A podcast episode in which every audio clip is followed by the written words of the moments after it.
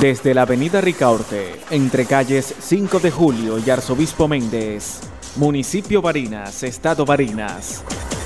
Emite su señal. Catabre 99.3 FM.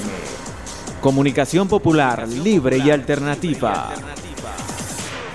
Controversia. El cuadrilátero sociopolítico de la radio barinesa. Controversia. Muchas repeticiones hacen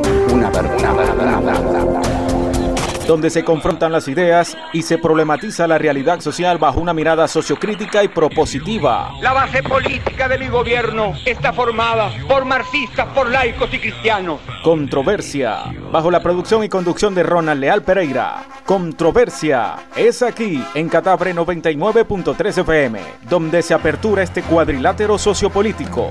Siéntese en primera fila. Sea parte de esta controversia. Del lado correcto de la historia. La utopía está en el horizonte. ¿Para qué sirve? Para caminar. Controversia. Martes y jueves, 9 de la mañana, por Catabre 99.3 FM.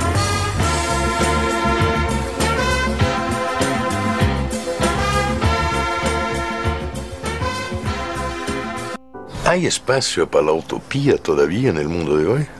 Sí, en el sentido que le dio Fernando Birri en una frase que injustamente se me atribuye. En uno de mis libros yo cité una frase de él, diciendo que era de él, pero la gente me la atribuye a mí. Bueno, pobre Fernando, pero es de él la frase. Estábamos juntos en Cartagena de Indias, la bellísima ciudad de la costa colombiana, y dimos una charla juntos en, la universidad. Un poco al estilo de los, de los sobrinos del Pato Donald, o sea, cada uno empezaba la frase que el otro terminaba y así. Y al final charlando con los estudiantes uno se levantó y le preguntó a él, a él, no a mí, este, ¿para qué sirve la utopía? Y él, él respondió de la mejor manera, yo nunca, nunca escuché una respuesta mejor. Él dijo que esa pregunta él se la hacía todos los días. ¿Para qué servía la utopía? Si es que la utopía servía para algo. Dijo, porque fíjense ustedes que la utopía está en el horizonte. Y si está en el horizonte yo nunca la voy a alcanzar. Porque si camino 10 pasos, la utopía se va a alejar 10 pasos. Y si camino 20 pasos, la utopía se va a colocar 20 pasos más allá. O sea que yo sé que jamás, nunca la alcanzaré. ¿Para qué sirve? Para eso, para caminar.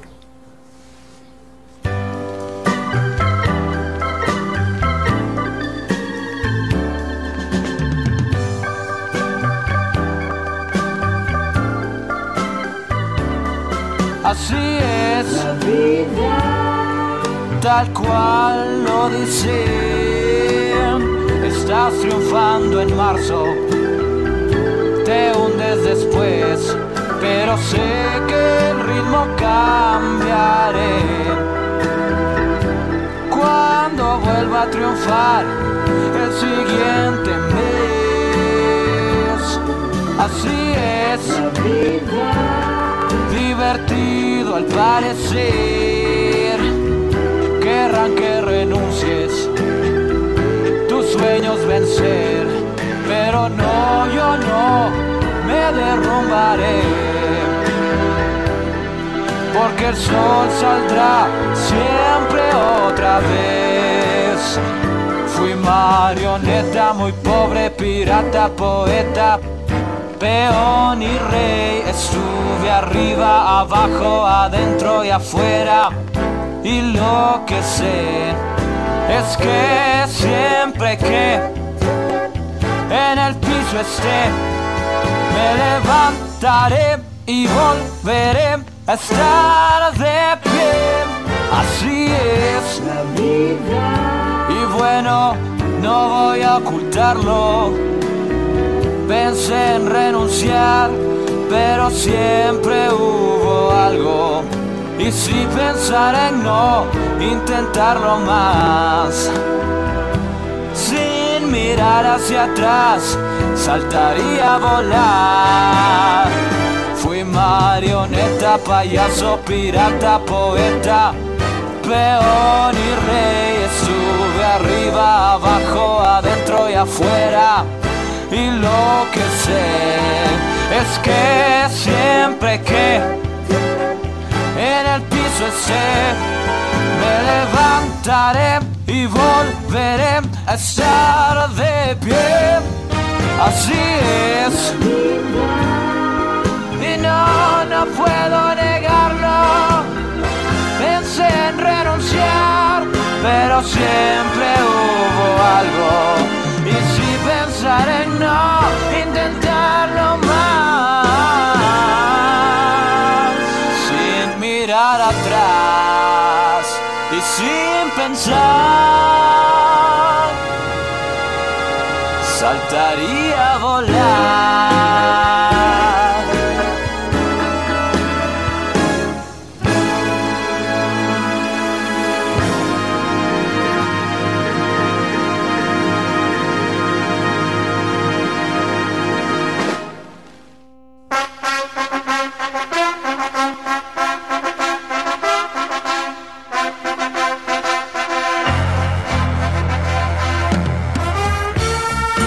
Saludos amigas, amigos, usuarias y usuarios de Radio Catabre 99.3 FM. Tengan todas y todos muy buenos días. Sean bienvenidas y bienvenidos a una nueva edición de Controversia, el cuadrilátero sociopolítico de la radio barinesa, donde confrontamos las ideas bajo una mirada sociocrítica y propositiva. El espacio radial que se ha ocupado de reunir a los protagonistas y a las protagonistas de esta situación político-social que estamos viviendo, también a la comunidad intelectual y académica, no solamente de Barinas, Venezuela, sino a nivel internacional, porque también hemos tenido la oportunidad de compartir el análisis del contexto político y social con otros compañeros y compañeras a nivel internacional. Así que controversia ha logrado posicionarse en la opinión pública barinesa, venezolana y a través de la plataforma Ancho Ronald Leal Pereira, también ocupando espacios a nivel mundial porque nos han estado escuchando las, los programas que transmitimos en vivo, que posteriormente los subimos a la nube. Nos han estado escuchando en países de la región, países del sur, como también países de América Central, es decir, de, Centroamérica y por supuesto también de países mm, europeos. Nos están escuchando, nos han escuchado reproducidos los audios en España, en Italia, nos han, en parte de Estados Unidos, por supuesto acá en, en la región, en Brasil, en Colombia, en Argentina, en Perú y poco a poco hemos estado allí copando esos espacios justamente con un fin formativo, académico, formativo en lo político, formativo en lo social y por supuesto sumar a lo que es las voces ante esta situación especial que estamos viviendo en Venezuela, la polarización política que se refleja en el accionar de nuestros gobernantes, que se refleja en el accionar de quienes se oponen a los gobernantes y también en el accionar del pueblo, que al fin de cuentas es quien el que es el quien paga las consecuencias de la mala gobernabilidad, de los errores en la gobernabilidad, de la polarización política. Por ejemplo, ayer en nuestro estado, en nuestro municipio, eh, fue foco central de cuatro, cuatro protestas. San Silvestre, Quebrada Seca, Guanapa, parte de los Pozones, eh, personas que están protestando justamente por los servicios públicos.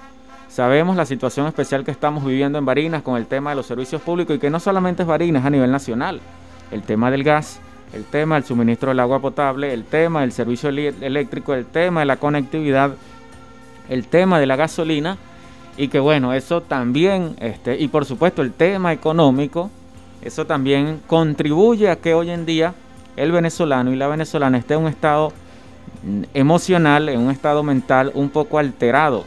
Hay quienes tienen la capacidad de controlar sus emociones y hay quienes no la tienen.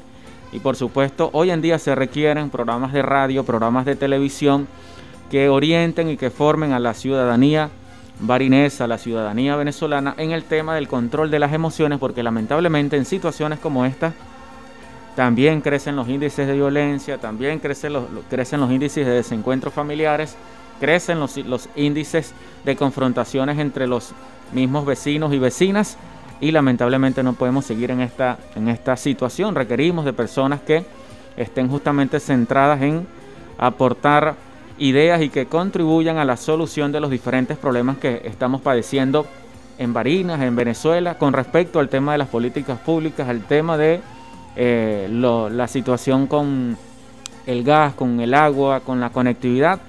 ¿Cómo es, posible, por ejemplo, que una de las empresas de telecomunicaciones importantes del país, que le pertenece a Venezuela, no el gobierno, le pertenece a Venezuela, que es la empresa Movilnet, ha perdido o ha bajado de 13 millones de clientes o usuarios a 5 millones. Ha perdido un total de 8 millones de usuarios esta empresa Movilnet justamente por no tener la capacidad de respuesta en ninguna de las fases del sistema, por no tener la capacidad para responderle a los usuarios de esta empresa de telecomunicaciones, justamente porque los servicios que están ofreciendo actualmente son de mala calidad, debido a que en todas las fases del sistema de, telecomunicaciones hay deficiencias, no solamente en Movilnet o en las empresas del Estado, también en las empresas privadas.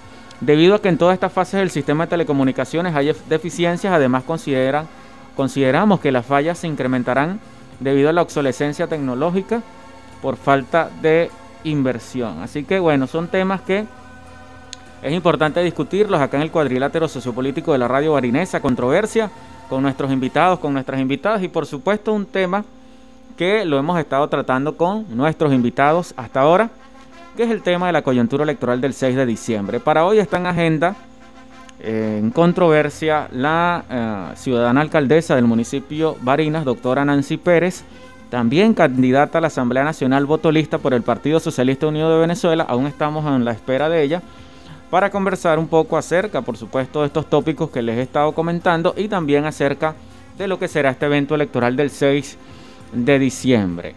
Eh, un comentario adicional que quiero aportar a este inicio de, programa en este martes es lo que ha ocurrido mm, desde, desde el fin de semana con el tema de las redes sociales. Yo le he dicho acá en el programa que hoy en día las redes sociales y los grupos WhatsApp, que es una, son unas de las herramientas que eh, ya se venían usando en el tema político, académico, en el tema social, pero con el tema de la pandemia se ha triplicado, se ha multiplicado su uso, linchan a personas, la lanzan al escarnio público, así de la nada, por simplemente querer hacer alguna, querer quedar bien con alguien o querer eh, hacer algún, algún obtener algún logro con eso que han hecho. En lo personal a mí me lo han hecho en algunos grupos WhatsApp en Barinas porque he asistido a algunas reuniones por las opiniones que doy y me han catalogado de traidor, me han catalogado antirrevolucionario, me han catalogado operador político. Operador político, claro que soy un operador político, porque tengo un programa de opinión, porque soy analista político, porque soy director de un grupo de investigación que realiza eh, orientaciones, investigaciones en el área de la política, de la comunicación, de los partidos políticos, de las campañas electorales, por supuesto que soy un operador político porque actuamos como agentes comunicacionales, agentes políticos, y ese es el concepto o el término que yo le doy a la denominación de operador político, más allá de un término despectivo que alguna persona le quiera dar. Mi comentario aunado es con lo que ha ocurrido con el dirigente político. Bueno, lastimosamente por mi edad no, no, puedo hablar con, total acierto de la trayectoria, pero tengo amigos y amigas que sí lo han conocido, que sí han compartido con él eh, momentos de la política venezolana. Me refiero a Rafael Uzcategui o como se le conoce en el mundo político el negro Uzcategui. En días pasados, ante la opinión pública venezolana, se quiso mm, señalar a el negro Uzcategui, dirigente político, eh, o, coordinador nacional o coordinador nacional del partido Patria para Todos, como ellos le llaman la directiva legítima. Recuerden que el partido Patria para Todos fue intervenido por el Tribunal Supremo de Justicia y se designó una eh, directiva ad hoc y bueno, allí está esa, esa, esa controversia, esa discusión allí con ellos. Pero el tema que quiero llegar es cómo lanzamos a personas al escarnio público para dañarla moralmente, para mancharle su reputación y después tratamos de eh, limpiar lo que hicimos lastimosamente cuando ya el efecto mediático, el, el efecto político y el efecto comunicacional ya ha, ha orientado esta, esta situación.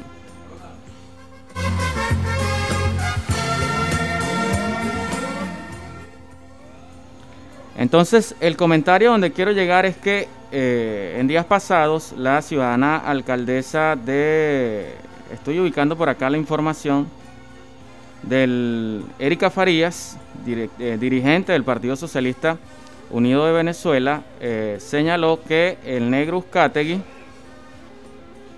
que el negro Uzcategui eh, estaba participando en, en una casa de citas de explotación sexual, justamente donde habían menores de edad y mujeres que eran explotadas sexualmente. Los tweets exactamente dicen así, a las 6 y 20 de la tarde en el Paseo Colón con Avenida Montevideo de la Parroquia El Recreo, en un despliegue del dispositivo de seguridad de la Policía de Caracas, este organismo de protección encontró un espacio vinculado a servicios sexuales. Al llegar al lugar había un grupo de personas que se detuvieron entre esas, al quien fuera dirigente del Partido Patria para Todos, Rafael Uzcategui, no nos corresponde a nosotros las investigaciones, nos corresponde a la protección de niños y niñas. En otro de los tweets señala Erika Farías, a Rafael Uzcategui le tocará explicar a los padres y madres caraqueñas que hacía muy cómodo un espacio de prostitución, abuso y drogas.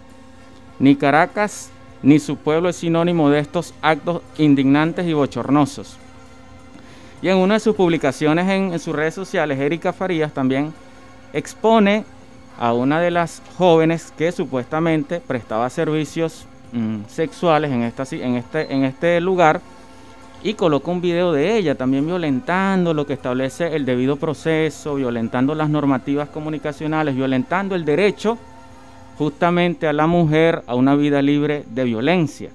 Y en su tweet señala es intolerable permitir actos deshumanizantes en nuestro municipio. Como corresponde, enviamos este caso a las autoridades competentes para que investiguen a fondo y se busquen los responsables de esta red de servicios sexuales.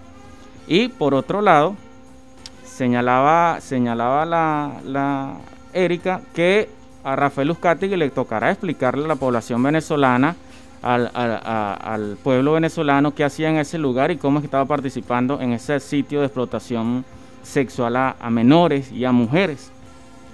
Y posteriormente, luego del trabajo que se hizo, no solamente eh, de quienes militan en el Partido Patria para Todos, sino del pueblo caraqueño, de las personas que conocen al negro y de las personas que habitan por esa zona muy conocida de la capital de la República, hicieron unas denuncias por las redes sociales y esto conllevó o combinó, a que la alcaldesa eh, rectificara en lo que había publicado por sus redes sociales. Ya se había posicionado el efecto del fake news y el efecto de la posverdad. Ella señaló en su tweet, eh, tomando dictado como hija de Chávez, retiro las, las, fotos publicadas, seguimos y seguiremos batallando por la eliminación de todas las formas de violencia contra la mujer. Y en otro tweet, un hilo de esa misma publicación dice, con la misma contundencia con que hago la corrección anterior, reafirmo nuestro compromiso en el combate a los flagelos que nos afectan a la doble moral que les sirve de base. Bueno, esto generó una, una situación muy especial en el tema de la opinión pública, de la agenda pública y que bueno, todo mi respaldo eh, para los compañeros que forman parte del Gran Pueblo Patriótico, para los compañeros que en este momento forman parte del partido Patria para Todos con el Negrus Categui, porque a pesar de las diferencias que en este momento, en esta coyuntura electoral puede existir entre el Gran Pueblo Patriótico, los partidos políticos que están allí inmersos, el PSU y la Alternativa Popular Revolucionaria, es, eh, es inhumano caer en situaciones como esta, tratar de desprestigiar la reputación de una persona como una estrategia política cuando por supuesto esto viene a alimentar más el tema de la polarización política. Ya está con nosotros la invitada de la mañana de hoy, vamos a escuchar un tema musical y al regreso entramos en materias con, eh, como lo señalaba el inicio del programa, alcaldesa del municipio de Barinas y candidata votolista a la Asamblea Nacional por el Partido Socialista Unido de Venezuela, doctora Nancy Pérez Sierra. Recuerden, pueden comunicarse con nosotros vía mensaje de texto o WhatsApp al 0416 472-3331 para que hagan sus preguntas y con mucho gusto nosotros estaremos compartiéndola acá con nuestra invitada la mañana de hoy. Esto es Controversia, el cuadrilátero sociopolítico de la radio barinesa.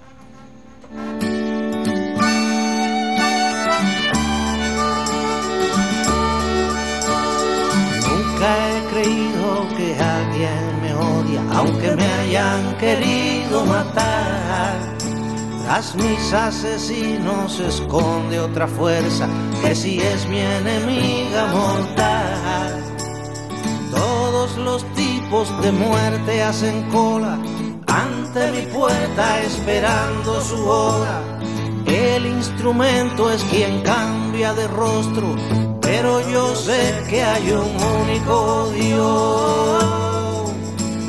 Sé que todas las palabras con que le canto a la vida vienen con muerte también.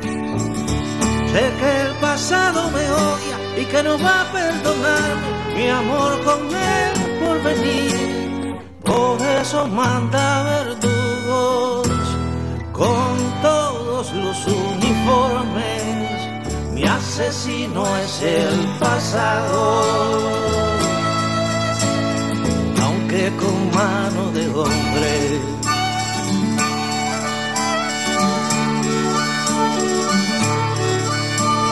Siempre que un hombre le pega a otro hombre, no es al cuerpo al que le quiere dar. Dentro del puño el odio, una idea que lo agrede, que lo hace cambiar. Cuando lo quieto se siente movido, todo cambia de sentido. Y en la medida en que todo acelera, sigue cambiando la esfera. Siempre tendré un enemigo con el semblante arrugado y más cansado que yo. El que al largo de su sombra quiera cortar la medida de cada revolución. Ya se dijo que es más grande que el más grande de nosotros. Ya se dijo que se hace para otros, para otros,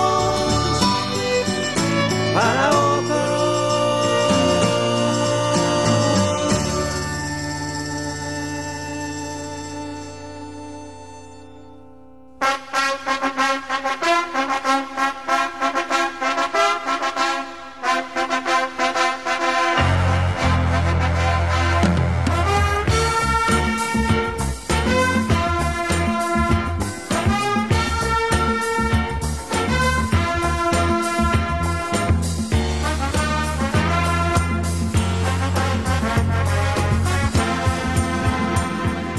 Bueno, continuamos con nuestro programa radial Controversia, como les señalaba al inicio del programa, en la introducción, y como ya lo habíamos promocionado desde ayer en las diferentes redes sociales, en mis redes sociales, Ronald Leal Pereira, tanto en Instagram, Twitter y Facebook, eh, que la invitada para la mañana de hoy es la ciudadana alcaldesa del municipio de Barinas, también candidata a la Asamblea Nacional por el Partido Socialista Unido de Venezuela y por supuesto esa fórmula del Gran Polo Patriótico, doctora Nancy eh, Pérez cierra con, eh, por supuesto, muy agradecido por haber aceptado la invitación, a, pesar de la premura, ¿no? De la, de, la, premura en que se, en que se realizó la, la, en que se le hizo la invitación. Bueno, está acá con nosotros y esperemos compartir con ellas el análisis político-social barinés, por supuesto, lo que representa hoy en día este proceso electoral del 6 de diciembre, eh, la confrontación política que hay, el tema de la polarización política, el nacimiento de la Alternativa Popular Revolucionaria y también todos esos tópicos que,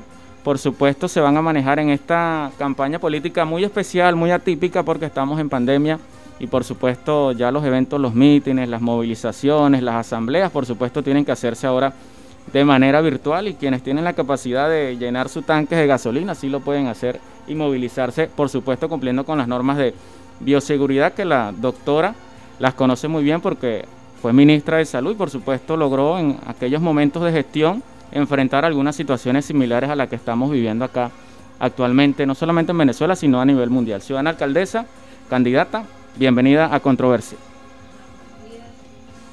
Eh, bueno, muy agradada estar acá con esta emisora tan, tan popular ¿no? y tan prestigiosa. Y bueno, sí, hablar un poco de lo que significa el momento político, lo que significa la gestión y bueno, y a lo que nos avecinamos dentro de pocos días, pocas semanas, eh, tan importante para el país. La, mm, la, alcaldía, bueno, como en todo el país, la alcaldía ha, ha tenido que hacer una gestión, eh, los directores y una gestión con muchas dificultades, como está el país una gestión donde hemos tenido que hacer, como dicen, de tripas corazones, trabajar con las uñas. En una alcaldía donde no se dejó ni un solo camión para recolección de basura, no hay vehículos, ni hay flota, de vehículos eh, para que se muevan los funcionarios, para hacer las diferentes tareas, bueno, desmantelada. Y, y nos toca en una época compleja.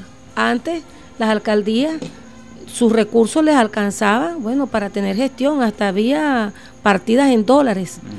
Escasamente nosotros tenemos lo que es la, nómina de, de, trabajadores y un poquito más, y un poco más, que en ese tiempo no era un poquito, sino era suficiente.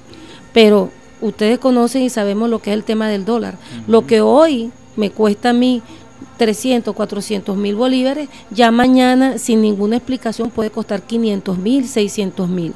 Y eso, así como es para la población en general, así es para nosotros que hemos tenido que eh, llevar a cuesta una gestión con muchos tropiezos, pero sin embargo con mucho empeño para que las cosas salgan. Y a veces cuando uno se pone a sacar la cuenta de lo que se ha hecho y de lo que se ha respondido, hasta uno mismo con el equipo se queda sorprendido cómo con tan poco uno ha logrado atender algunas necesidades. No con eso quiero decir que es a plenitud ni lo que la gente merece, ni lo que la gente necesita. Porque lo primero que tenemos que hacer es bien objetivo. ¿Estamos atendiendo las necesidades del pueblo en su, en su totalidad? No. ¿Lo estamos haciendo y que el pueblo realmente sienta que, que se cubre? No, no.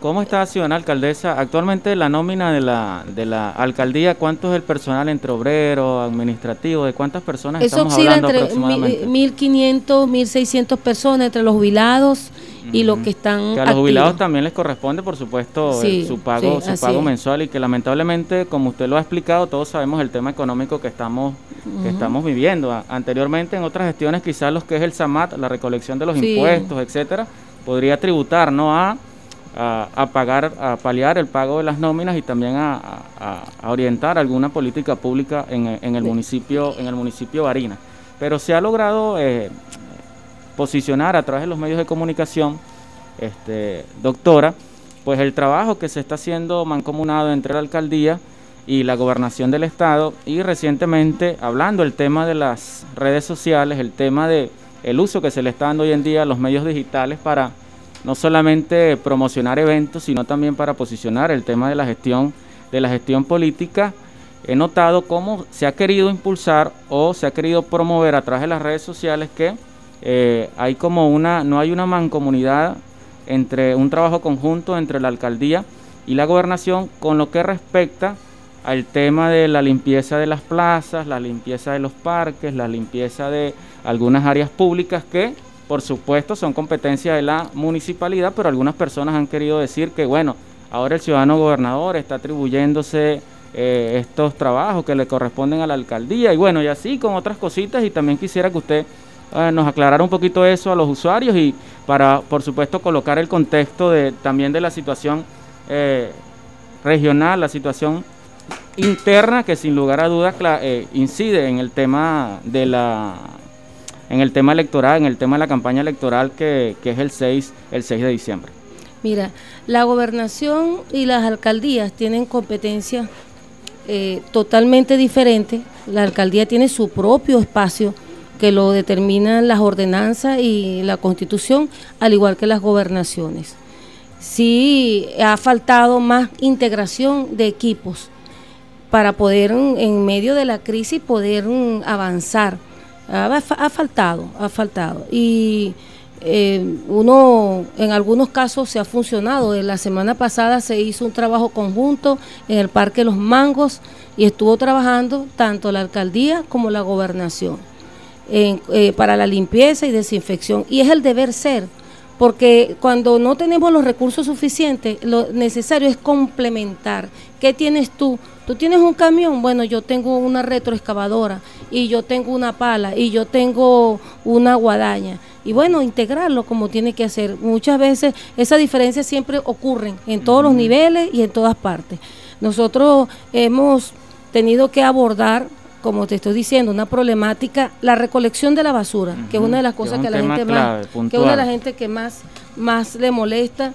Ajá. Nosotros para, para cuando llegué aquí, no había nada para recoger la basura, ni un camioncito.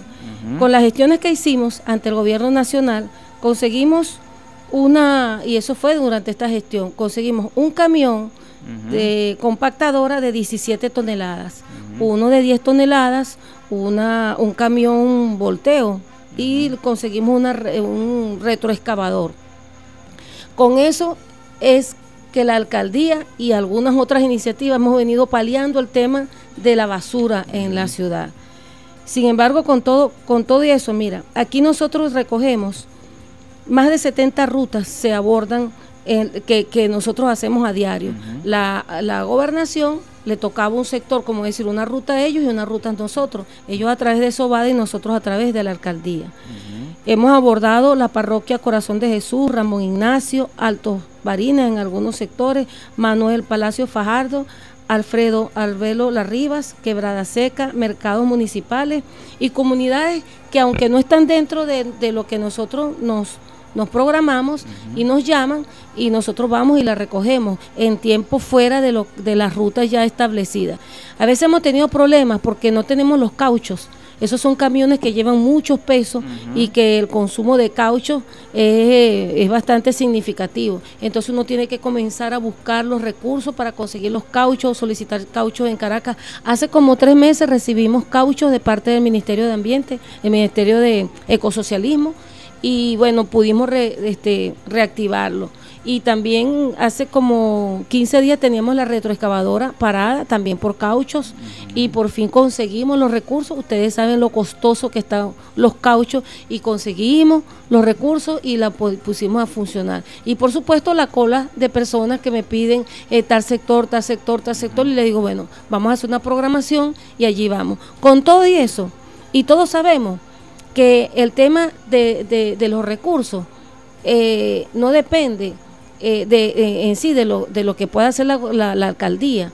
La alcaldía recoge los impuestos, pero el impuesto de hoy ya a los a los dos meses, tres meses ya no te alcanza. Así como cuando uno tiene un sueldo, uno tiene un sueldo y ya no le alcanza. No es porque el sueldo sea poco, sino que hay un, una política para precisamente que a ti no te alcance ni para vivir para que tú no te alcance para comprar medicina, para la comida, para la recreación, para los estudios, e ir explotando y llevando al pueblo a la desesperación. Con todo y eso, con un gran esfuerzo de equipo, nosotros hemos venido haciendo actividades de de esa de ese tipo de, recolección de basura, de limpieza de los caños, eh, con una maquinita con, una maquinita. sí, señor, mira, una maquinita.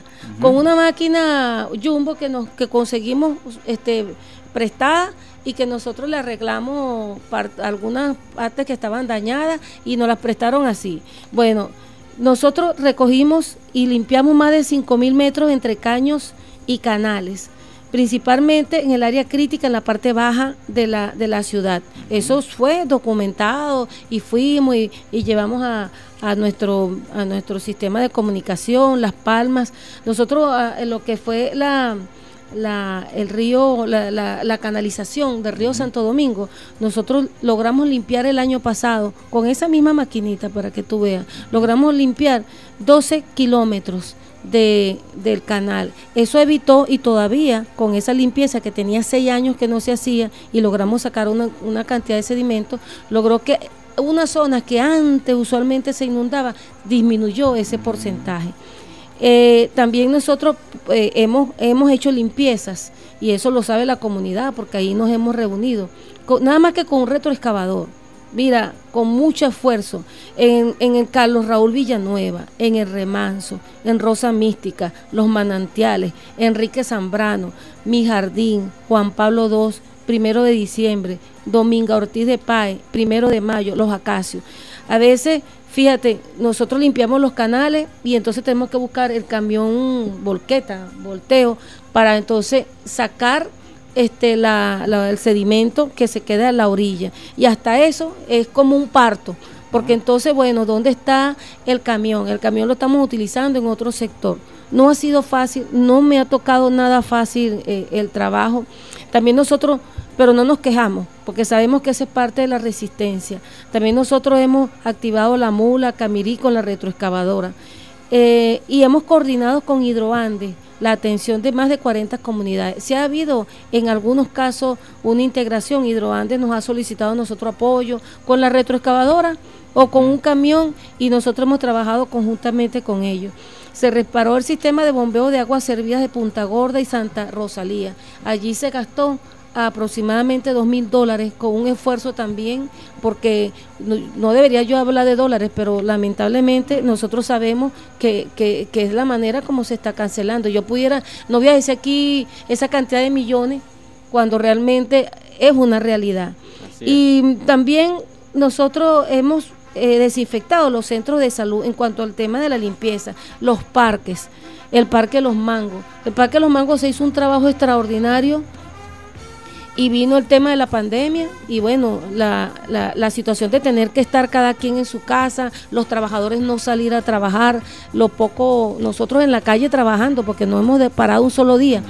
Y bueno, el monte crece aquí, llueve, tú limpias aquí y cuando a los dos meses, cuando volteas, ya el monte está arriba. Tengo días que no paso por el Parque de los Mangos, vivo por ahí cerca, pero los días que sí lograba pasar, oía, el notaba el descuido, señora alcaldesa, el descuido en que se encuentra no solamente el Parque de los Mangos, sino otros parques, otras zonas públicas de Barinas, que bueno, con la situación de pandemia, el encierro de la, de la gente, este, por supuesto dejan de usarse esos espacios y también como usted lo está señalando el tema de los trabajadores, a pesar de que se ha decretado una semana radical y una semana de flexibilización, bueno, la gente sigue participando en esos espacios recreacionales que son muy importantes y que sin lugar a dudas es una política pública del municipio y también a veces el Estado, en este caso las gobernaciones, también tienen que apoyar allí y asumir eh, algún rol importante para el desarrollo de todas esas políticas públicas. He notado que estuvieron podando los árboles acá frente a la, a la alcaldía en la Plaza de los Poetas y también me he notado con cierta curiosidad cómo hay un espacio, un terreno al lado derecho de, la sede de la alcaldía que está enmontado, como usted lo, lo señalaba allí. Hay espacios y le comentaba yo ayer a algunos amigos que están dentro de la gestión municipal que qué ha pasado, que no han podido pues limpiar un poco esa zona, mantenerla, porque eso también forma bueno, parte claro, te explico, mira. de la visión, el punto y círculo que hablaba Chávez, etcétera, sí, etcétera. Sí, y todo tiene por supuesto su explicación y no justificación eh, cuando tú trabajas en esas áreas, y sobre todo si son áreas grandes, más pequeñas, primero nosotros establecemos unas prioridades. En este momento, ¿cuáles son nuestras prioridades? ¿Cuáles son nuestros recursos? Si yo tengo que escoger entre limpiar un centro, un CDI, y limpiar un centro donde está llegando ahorita la gente por, por, por la situación del coronavirus, los sitios donde la gente, el mercado, una plaza, donde no está, no, no está por razones de la misma restricción y las mismas limitaciones de, paseo, está ahorita en ejecución y lo que tengo es una guadaña, este, bueno, tengo que escoger el centro de salud y el otro no es que no lo voy a hacer, pero con pocos recursos tú estableces prioridades. Y hay un elemento fundamental allí. ¿Tú sabes cuál es? La gasolina. ¿Ve? Nosotros en la alcaldía eh, recibimos 10 carros que nos apoyan, cinco días un día y el viernes cinco días más. Pero esos 10 carros reciben, que son para este bien restringidos, reciben 30 litros de gasolina. Nosotros no recibimos el tanque full, sino 30 litros. Ajá. Y entonces y es de la municipalidad, pero a los carros de los directores, porque yo no tengo carro oficial. Entonces los carros de los directores que fungen de trabajo y cuando se dañan no tengo cómo pagarle a un director la pieza y todo el mundo sabe lo que puede costar una cadena del tiempo, un caucho y sin embargo, bueno, tienen que buscársela, ingeniársela cómo resuelven porque no tenemos esos recursos. Y eh, para comprar gasolina para las guadañas se requiere gasolina, se requiere aceite.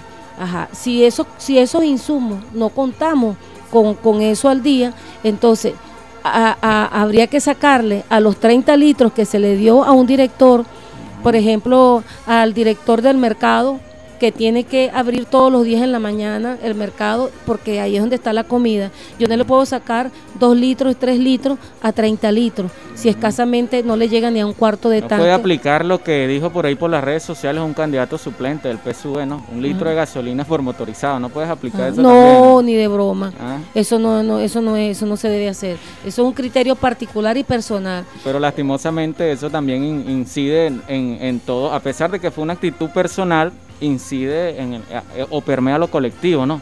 Es decir, Sí. a ustedes como candidatos que en este primer momento de, en este primer segmento del programa está orientado para los oyentes que han estado mandando mensajes de texto ya y WhatsApp, está orientado a la gestión de gobierno, a la gestión municipal. Ya posteriormente estaremos hablando ya del tema de la campaña electoral, donde los mensajes que hasta ahora me han llegado están orientados justamente al tema de la campaña electoral del 6 de diciembre como candidata a la Asamblea Nacional voto lista por el PSV, que es la doctora Nancy Sierra, pero también quisiera seguir abonando un poquito el tema de la gestión municipal porque también se ha logrado eh, posicionar por allí por los grupos WhatsApp alcaldesa, por los temas donde, a pesar de que no trasciende allí eh, el tema de, la, de la organización, el tema de la conformación de un grupo de lucha para, para aportar al tema de organización, pero siempre se generan los debates allí. Y últimamente cuando se oficializó su eh, candidatura, cuando se mencionaron los, los candidatos y candidatas a la Asamblea Nacional por el Partido Socialista Unido de Venezuela y apareció su nombre allí como principal en el voto lista, se generó toda una, una zozobra, una discusión en esos grupos WhatsApp y por supuesto en la opinión pública barinesa que tiene que ver con el tema de, de su cargo, ¿no? ¿Cómo va a quedar el tema del cargo de la alcaldesa del municipio de Barinas cuando vaya a la campaña, ya nombrada como candidata del PSUV, que están solicitándole a algunas personas diciendo por allí que usted debería renunciar a su cargo, separarse de su cargo, y bueno, ya la normativa interna, los, los, los establecidos jurídica y legalmente allí la, de- dentro del, del municipio asumirán el, el- el- el espacio, ¿no? ¿Qué opinión le merece a eso? Para aclarar un poco eso, ¿se va a separar del cargo? ¿Va a entregar el cargo? ¿Quién va a quedar por usted? ¿Quién ocupará el cargo de, de la alcaldesa? Mira, sí, hay una, una, una preocupación, pero que todo tiene su basamento legal. Yo soy una persona profundamente apegada a la ley, y al, porque bueno, he venido trabajando y el respeto a la Constitución y a las normas. El artículo 148 de la Constitución, tanto el artículo 87 del Poder Público Municipal y el artículo cin- 57 de los procesos electorales, ellos establecen de, cuáles son las funciones y cómo se desincorpora un funcionario cuando vienen los procesos electorales. Aquí aparece, y lo voy a leer textualmente, eh, que en la ley orgánica de los procesos electorales, en su artículo 57, los funcionarios, dice, los funcionarios y funcionarias de la administración pública que se postulen en un proceso electoral deberán separarse de manera temporal de sus cargos desde el día en que inicie la campaña electoral. Ajá, hasta el día de la elección, a ambas fechas inclusive, lo que significa que yo puedo seguir en funciones ya cuando comienza la campaña electoral, que Un es permiso el 21, especial, tengo entendido, es un, ¿no? eh, permiso, es el 21 De noviembre. de noviembre. Yo solicito un día antes, en caso de que decida hasta allá, eh, introducir el permiso a la Cámara, que está obligada a darlo.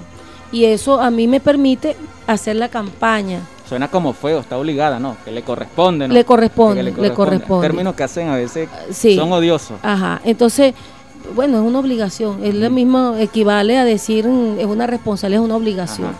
Entonces, así como una obligación mía, solicitar el permiso, ¿ve? Es una cuestión según cómo se vea. Ajá. Entonces, fíjate, nosotros, nosotros, este, hemos, hemos venido haciendo un trabajo que tiene que ver fundamentalmente, bueno, y aquí también dice, la ley orgánica del proceso electoral en su artículo 58 eh, está obligada a otorgar permiso a los, está obligada, estaba escuchando, ¿no? Y lo dice la ley, no lo digo yo, y por eso lo dije textualmente. Está obligada a otorgar permiso a los funcionarios y funcionarias de la administración pública que se postulen para participar en un proceso ele- electoral, en concordancia con lo establecido. Mira, en este caso, Este- cuando usted solicita el permiso, alcaldesa, porque yo he estado en otros espacios de y conozco un poco el tema en la práctica, el tema de, de- de las campañas electorales, Y siempre que un alcalde o una alcaldesa solicita el permiso, siempre deja como una persona encargada ahí mientras él, él o ella Sí, cumple, sí, lo, cumple, sí. lo, cumple lo, lo establecido. En este caso, lo suyo será una campaña electoral. A veces hay permisos especiales por cuestiones médicas, viajes, etcétera, etcétera. ¿Ya tiene usted pensado dejar a alguien encargado o simplemente el director general es que va a estar al frente de la, el director general de la alcaldía es que va a estar al frente de la gestión municipal mientras usted está en la campaña electoral? Ajá, fíjate, yo tengo, yo, nosotros funcionamos en la alcaldía con un estado mayor. Es decir, se nombró una dirección política y una dirección que está compuesta por gabinete. Cuando yo voy a tomar una decisión de ese tipo y, y esta decisión de permanecer unos días haciendo la gestión fue una decisión colectiva. El estado, De- el- ese, de- ese estado mayor que usted dice y esa comisión política es de, es de interna, de la alcaldía. Es de la Ah, alcaldía. no es una, no es una- sí, no es- sí. no es una No, gestión nacional. Ah, es la manera que yo concebí para poder dividir las diferentes tareas y tener así eso funciona más o menos como funciona la presidencia de la República. Claro. Tiene varios vicepresidentes, vicepresidentes en lo social, en lo económico y entonces las direcciones que tienen que ver con lo social está el gabinete social. El que tiene que ver con lo financiero está un gabinete. Y entonces ahí está incluido SAMAC, mercado, corporación, que tiene que ver con el área económica. ¿Ven? Entonces, eh, nosotros todavía hemos estado allí sondeando cuál puede ser. Cualquiera de los directores Mm, puede ser. ah, porque hay confianza en la gestión. Yo, es una persona que yo delegue. Puede ser el director general o puede ser otro. Una de las cosas por la cual eh, me plantean, bueno, que, que puedo, que deba seguir un- eh, en la dirección, bueno, eh, primero es el, el tema de la confianza que tienen los directores, que yo permanezca y continúe unos días más. Y, pero hay un tema fundamental para nosotros que tiene que ver con la pandemia y que tiene que ver con la con el manejo de lo cómo venimos este, nosotros de la alcaldía asumiendo las diferentes tareas. Y bueno, hay una para nosotros establecimos que el tema de la, de la del COVID es prioridad a uno y hay que hacer todo lo posible por abordar eso. Eh, puede venir otras tareas que son fundamentales, pero, pero nosotros no podemos obviar que tenemos una enfermedad que está acabando, que, está, que tiene víctimas, que tiene personas que, que, que, que se enferman y que, bueno, pasan muchas horas fuera de su trabajo, con el susto, con la situación tan, tan dura que le toca vivir a una persona que está padeciendo del COVID. Y parte de eso, los directores plantearon que querían que me mantuviera en la dirección de la gestión que se está haciendo en esa área, por las razones que tú conoces y por las razones que el pueblo pueda conoce. Soy médico, traba- he trabajado en las áreas de salud, fui ministra de salud, me tocó el H1N1 que no llegó a ser una pandemia con esta característica, pero fue catalogada en su tiempo Como este pandemia. pandemia. Y entonces, bueno, ahí se hacen reuniones, revisamos Principios del ébola también. El ébola, El ahí ébola. estuve yo con el ébola. Entonces, fíjate, duro también. A mí no me han- a mí no me lo han puesto así, tú sabes, como como fácil, pero en cada tarea de ese hemos dado la batalla. Pero, fíjate eh, tú las desinfecciones. Ah. Nosotros establecimos. Que me quedó todavía una pregunta allí con el tema de, de- de- No, que dale, estamos da- discutiendo, dale pero dele con, dele con las desinfecciones para seguir con el tema de la gestión. Ok, mira, que también es gestión. Mira, nosotros determinamos que, eh, que una de las cosas vitales, de los planteamientos vitales que nosotros teníamos que hacer era prevenir el, el, el COVID. Nada hacemos con, con, con hacer mm, este, campaña o, buscar ya cuando el paciente hay que atenderlo. Hay que evitar en lo posible y hacer lo imposible para que se nos sigan enfermando personas, este, cualquiera. Cualquiera es muy valiosa para nosotros. Entonces comenzamos e establecimos una estrategia. Desinfec- primero campaña de prevención y desinfección en las áreas prioritarias. Fíjate, nosotros instalamos en el terminal de pasajeros comenzando la pandemia. Colocamos un punto de higiene. ¿Por qué en el mercado? ¿Y por qué, por qué en el mercado y por qué en el terminal? Porque son los sitios donde frecuentan más personas en el, en el momento que estaba, este, que estaba la actividad normal. Ahora cuando hay estas restricciones, ahí ya nosotros vemos que al terminar una semana está cerrado, pero la otra semana entra y salen gente y allí se colocaron puntos de desinfección, este eh, lavamanos, se le echaba a la gente su jabón, se ¿En qué le- parte del terminal está ubicado? en la entrada, en la entradita, entradita, tú entras y ahí está. Y se coloca un, una especie de alcabala donde a la gente se le echa este, su desinfección en las manos y en las mismas unidades tienen que mantener la distancia, vigilar que tenga el tapaboca, ¿ve? Vigilar que nadie entre al terminar o a un autobús sin su debido tapaboca, porque ya sabemos que es con el tapaboca, es con los guantes, es con la, la prevención y la distancia, no mantenernos pegaditos, amuñuñados unos arriba de otros, sino bien distantes, dos metros, para evitar el contagio con el COVID. Fíjate, entonces nosotros no solamente fue el terminal de pasajeros y en el mercado constantemente, charla los lunes, charla los miércoles, ajá, desinfección de los CDI. Nosotros recorrimos todos los CDI del municipio de Barinas. Nosotros eh, recorrimos el CDI Mi Jardín, Mijaguas, San Silvestre, La Caramuca, Guanapa y los módulos de Barro Adentro, El Carmen, Ciudad Barinas y Ciudad Tabacare. Como con el camión de los bomberos, con el camión que también con agua, con jabón, con cloro eh, y con participación de las comunidades, los directores dirigiendo personalmente cada área de esta.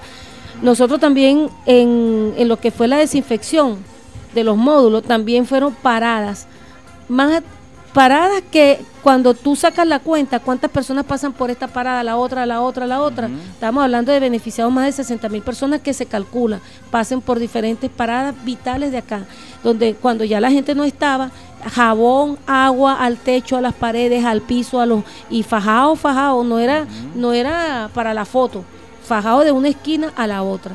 También, porque muchas veces hacen eso, no hacen una mínima cosa y toman una foto para querer demostrar que están haciendo. Mira, la desinfección también en varias oportunidades de terminar de pasajeros, del matadero.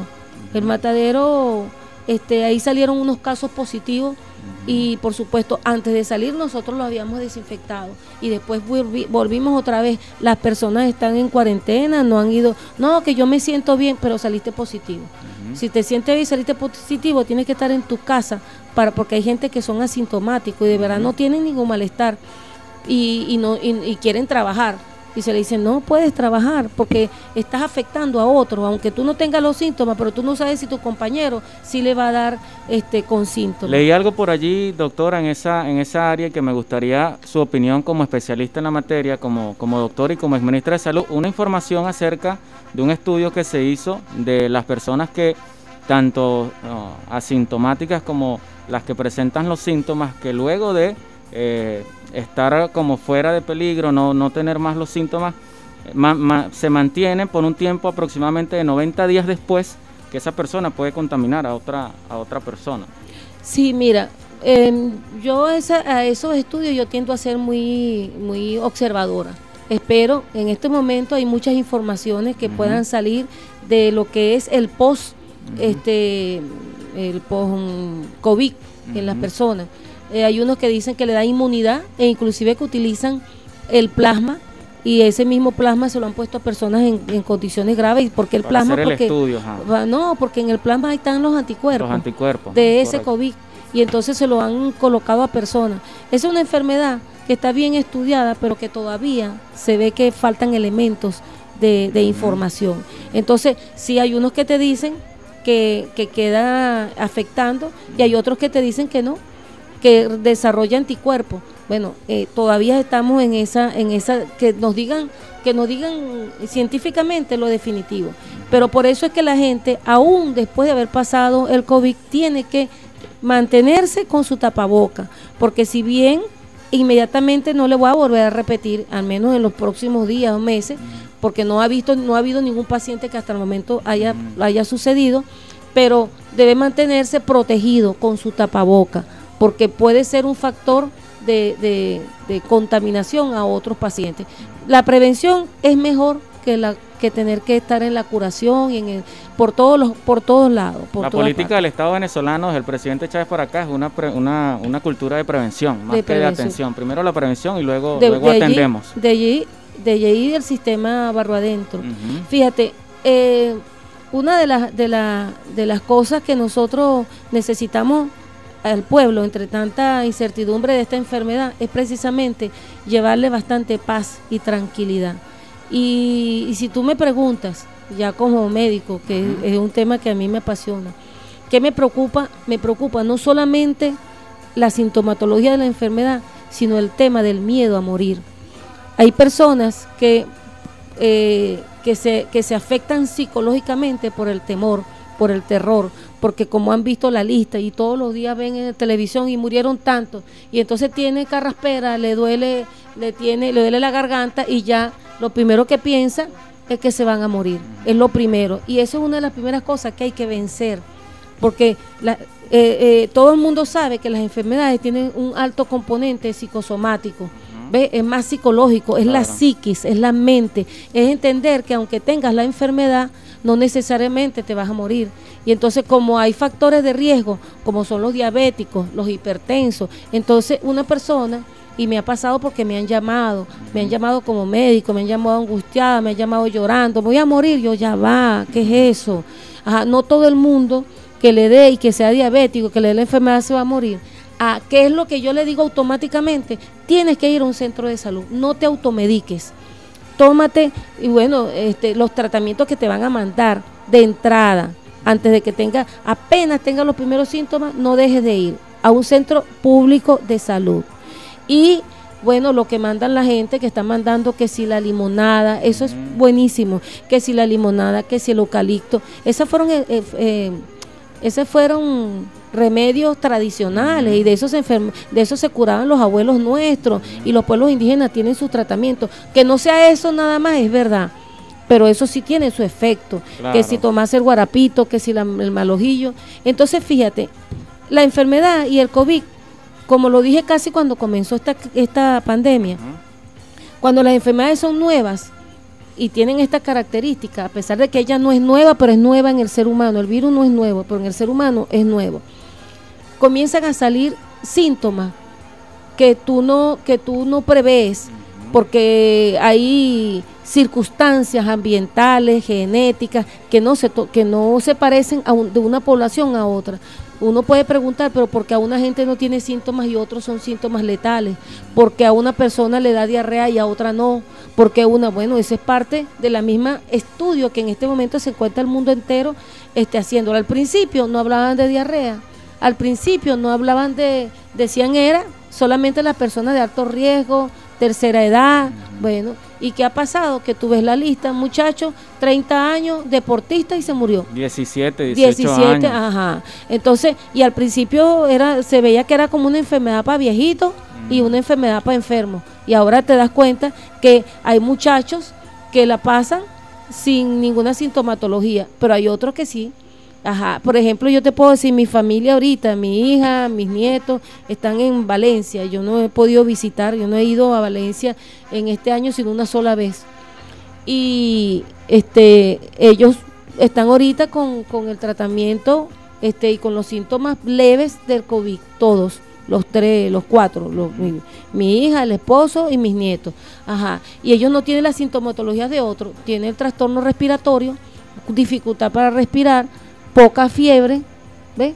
Y, y, bueno, ¿qué es lo que más tienen? Que ya no lo tienen así, bueno, el nerviosismo. ¿Y ahora qué hago? ¿Y qué tengo que hacer? ¿Y qué pasa? Bueno, y dándole las indicaciones, ven acá. Primero es mantener la calma porque si te angustia, se disminuye el sistema de alerta del organismo, se pone en, menos y no tienes capacidad de respuesta. El sistema inmunológico obedece a, mensajes cerebrales. así es, y, si el tema de la pandemia, alcaldesa, le incorporamos el tema económico, el tema ah, del problema de los servicios públicos, imagínense. Vamos a escuchar un tema musical, ciudadana alcaldesa, candidata para volver a retomar el, el análisis, el, el debate. Ya tengo, bueno, varios mensajes de textos allí y los que he podido leer así como se dice rápidamente van orientados justamente al tema de la campaña electoral. Escuchemos este tema musical y recuerden, pueden comunicarse con nosotros al 0416-472-3331 vía WhatsApp o mensaje de texto.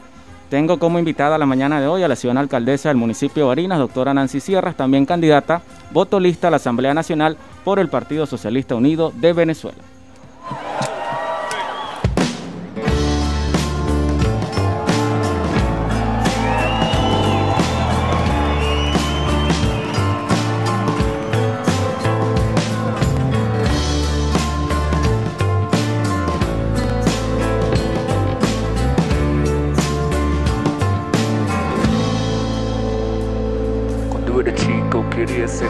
Superman, ahora ya quiero ser diputado del PAN o del PRI del PRD o cualquier cosa que tenga un poco de poder. Quiero convertirme en el músico político y construir un piso al periférico. Quiero acabar con el tráfico, tendré que entrar a la historia de México. Luego miro al pecero que va medio pedo jugando carreras con los pasajeros, pero él tiene que pasar primero.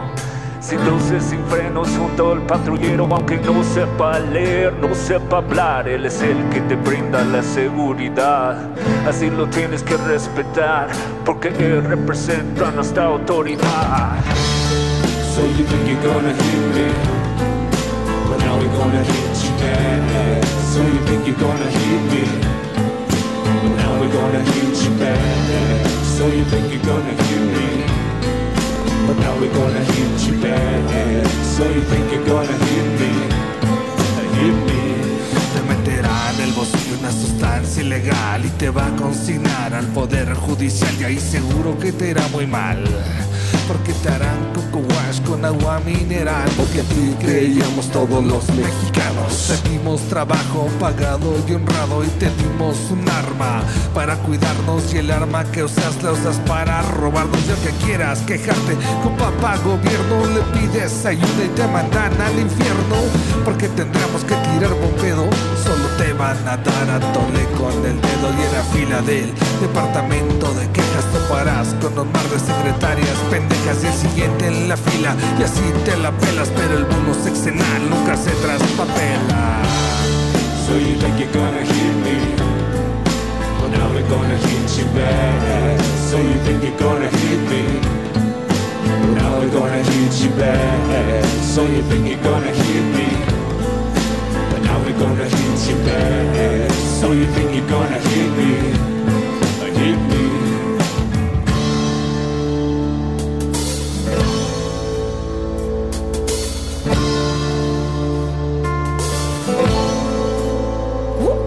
Ok, México y Latinoamérica unida, la misma historia, la misma herida, los mismos conflictos, las mismas tiranías, las mismas dictaduras cargadas de mentira. ¿Y tú?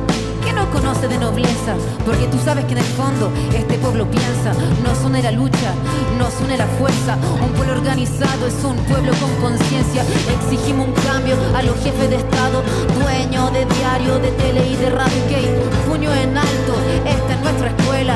Gualma Pulido, Tijuana en resistencia. Acá empieza la patria. Que viva Zapata, que viva Molotov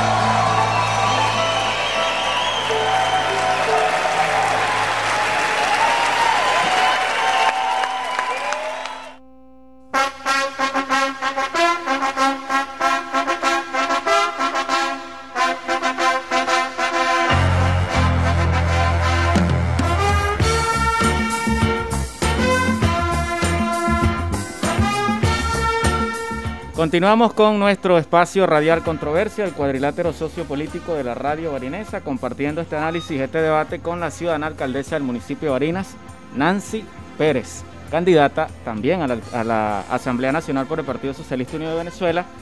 Voy a darle algún, lectura a algunos mensajes de texto, ciudadana alcaldesa. también candidata para darle respuesta en la, brevedad. Bueno, quiero saludar por acá algunos que están en sintonía. Sociólogo Franklin Rodríguez, saludos, líder, gracias por estar en sintonía. Por acá un mensaje de texto nos dice, escuchando a la alcaldesa y de paso candidato a la Asamblea Nacional, ella señala que hay una política para no permitir al pueblo a tener un salario digno y satisfacer sus necesidades básicas. Irán está bloqueada hace décadas y no está pasando tantas calamidades. Tiene un salario mínimo de 350 dólares, cuentan con gas, gasolina, electricidad. Por cierto, a veces nos llega eh, gasolina de Irán.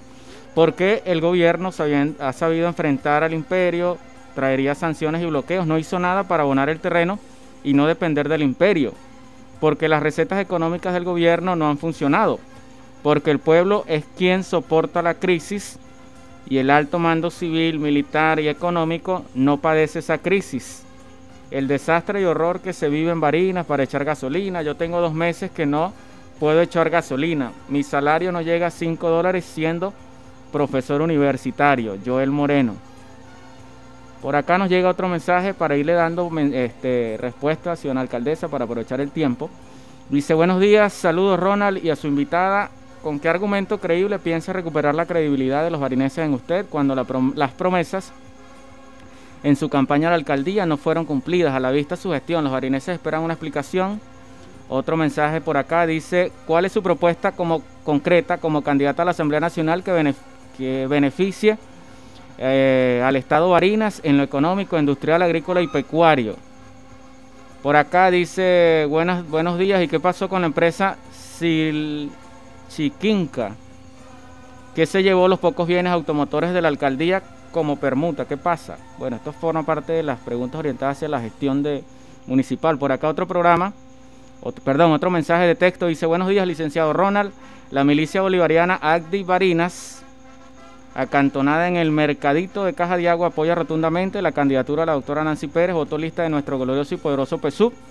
Con Nancy, la nueva AN y Maduro venceremos. Leales siempre, traidores nunca. Agdi, Parroquia Barinas. Esto lo envía Rodolfo Graterol, alias el Fito, uno de los Fitos. Dice por acá, este, pregunta, ¿qué haría la candidata Nancy Pérez desde la Asamblea Nacional para exigirle al presidente Maduro que cumpla con el artículo 91 de la Constitución de la República Bolivariana relacionado con el salario mínimo digno, ya que constitucionalmente el único facultado para asignar un salario mínimo digno es el presidente de la República y él no lo hace. ¿Cómo haría usted desde la Asamblea Nacional para ayudar a los trabajadores y trabajadoras y hacerle entender al presidente Maduro que debe cumplir con este mandato constitucional? Eso es urgente, es injusto que el presidente no cumpla con ese derecho humano. Por acá otro mensaje que nos llega, dice por acá, señora alcaldesa, ayer el Partido Comunista de Venezuela emitió un comunicado donde denunció y alertó a la opinión pública nacional e internacional una escalada de acciones de amedrentamiento contra candidatos e integrantes de la Alternativa Popular Revolucionaria, donde han registrado actos de censura, hostigamiento y persecución política, agresiones físicas, amedrentamiento judicial, despidos laborales e intentos de linchamientos morales con el objetivo de neutralizar el avance de la Alternativa Popular Revolucionaria. ¿Cuál es su opinión al respecto ante estas acciones por parte de los organismos de Estado, del gobierno y dirigentes del PSV? Como es el caso de la alcaldesa de Caracas, Erika Farías, bueno, que yo lo estaba comentando. ¿No cree usted que atenta contra la democracia participativa y protagónica, el derecho político y las garantías necesarias para la participación electoral? Elementos importantes que están establecidos en la ley contra el odio promulgada por la Asamblea Nacional Constituyente. Se le puede hacer preguntas en vivo. Soy formador de cuadros políticos del glorioso Frente Francisco de Miranda y me gustaría hacerle algunas preguntas a la alcaldesa para que la responda al, al pueblo públicamente, ya que apareció, ya que apareció, porque desde que fue elegida alcaldesa nunca más había aparecido hasta ahorita. Bueno, esta persona, este, bueno, no tiene acá registrado su, su, nombre en el, en el WhatsApp y algunos mensajes de texto que llegan por acá, este, que llega por acá referente al presidente Nicolás Maduro. Dice por acá, este... No, pero vamos a darle lectura para que igualito todos van orientados hacia eso, pues. Dice por acá, este... Para, porque son varios, muchos los mensajes, ¿no? Dice, alcaldesa, el presidente Nicolás Maduro dijo a aquellas personas que tienen un cargo de elección popular deben y tienen que renunciar, es una orden política. Usted con sus afirmaciones no es leal ni mucho disciplinada. Atentamente el primer jefe político de El PSUL, dice ese mensaje de texto. Bueno, dos mensajes orientados al tema político económico, uno orientado al tema que se ha vivido estos últimos días, el tema de la polarización política que ha conllevado a que se cometan errores políticos como el que cometió Erika Farías en días pasados de enjuiciar públicamente al negro Uzcategui y otras cositas que están ocurriendo allí, cómo se le va a, cómo se va a judicializar, ciudadana alcaldesa, a dos jóvenes muralistas por ejemplo, que estén colocando en el mural salarios dignos ya y que quieran judicializarlos por eso, que es una exigencia del pueblo, porque estamos hablando del tema del salario. Y lo último que va orientado justamente a que el presidente de la República, Nicolás Maduro, también lo dijo en una locución pública que, eh, por supuesto, aquellos que estén ocupando espacios de poder, en este caso como el suyo, debían separarse del cargo. No sé si ese tema lo tocaron en la formación que tuvieron, en la videoconferencia de formación que tuvieron con el presidente Nicolás Maduro en días pasados. Sí, lo que pasa es que estamos hablando de ministros, de empleados que van directamente, este, que, en la cual estaban bajo su disposición. Pero aquí hay, y lo leí, hay una, hay una ordenanza este, eh, constitucional y también otras leyes donde establecen eh, la, la, y permiten que la alcaldesa o el funcionario electo popularmente se mantenga, inclusive fíjate que piden permiso. Y hay ya, este, eh, digamos, jurisprudencia. El alcalde de, de Guanare, cuando él le tocó las elecciones pasadas, él fue candidato a la Asamblea Nacional y pidió un permiso, él no renunció. Y sale electo primero en la lista y pasaron un tiempo, no sé, por razones, y después se volvió a incorporar como alcalde. Y después fue y ganó a las elecciones y ahí no hubo ningún tipo de contradicción. Y en fin, mira, lo importante es que nosotros somos unos revolucionarios y en cualquier espacio siempre vamos a estar haciendo el trabajo necesario. Total, la campaña electoral ya va a comenzar y esto es un proceso muy corto. Estamos nosotros en una fase, digamos, de, de, cierre en todos los en todos los sentidos. Con esto Mira, podemos concluir con eso, alcaldesa, para dejar cerrado ese tema, porque la gente está insistiendo por la mensajería de texto. Usted se va a retirar mediante un permiso de la responsabilidad como Sí, alcaldesa del sí. municipio de Barinas el día que Sí. inicie la campaña no, electoral. no, mucho antes. Ah, mucho antes. Estamos en eso ahorita. Ah, Estoy evaluando eso mucho antes. Eso Y no. bueno, y después del resultado Porque- del evento porque- electoral, me porque imagino que vendrá la discusión con su equipo de trabajo. Porque inclusive es complejo, pues, es complejo mantener campaña y mantener gestión. Este, porque a pesar de que haya el, cama- el camarada, la cual respeto su opinión, pero bueno, no solamente es público y notorio. Las veces que he estado en, a través de los medios haciendo diferentes tipos de trabajo. Eh, a veces inclusive los medios no son tan justos. Eh, hemos hecho trabajo y no salen, pues no lo replican. Eh, eso es parte también de la campaña. Cuando me habla el, el camarada que hizo un análisis sobre Irán, bueno, sí, es muy pertinente su, su, su análisis, pero yo le puedo decir que lamentablemente Venezuela durante muchos años quedó dependiente en todo, en, la- en todo lo que es la parte tecnológica.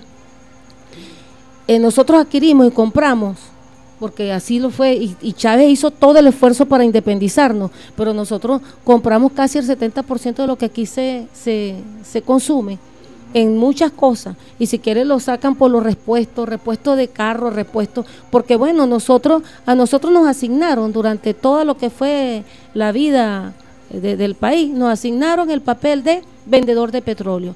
Y entonces todo lo que aquí traían para el país era comprado y lo comprábamos con el petróleo, con la renta petrolera. Y no se desarrolló la tecnología propia.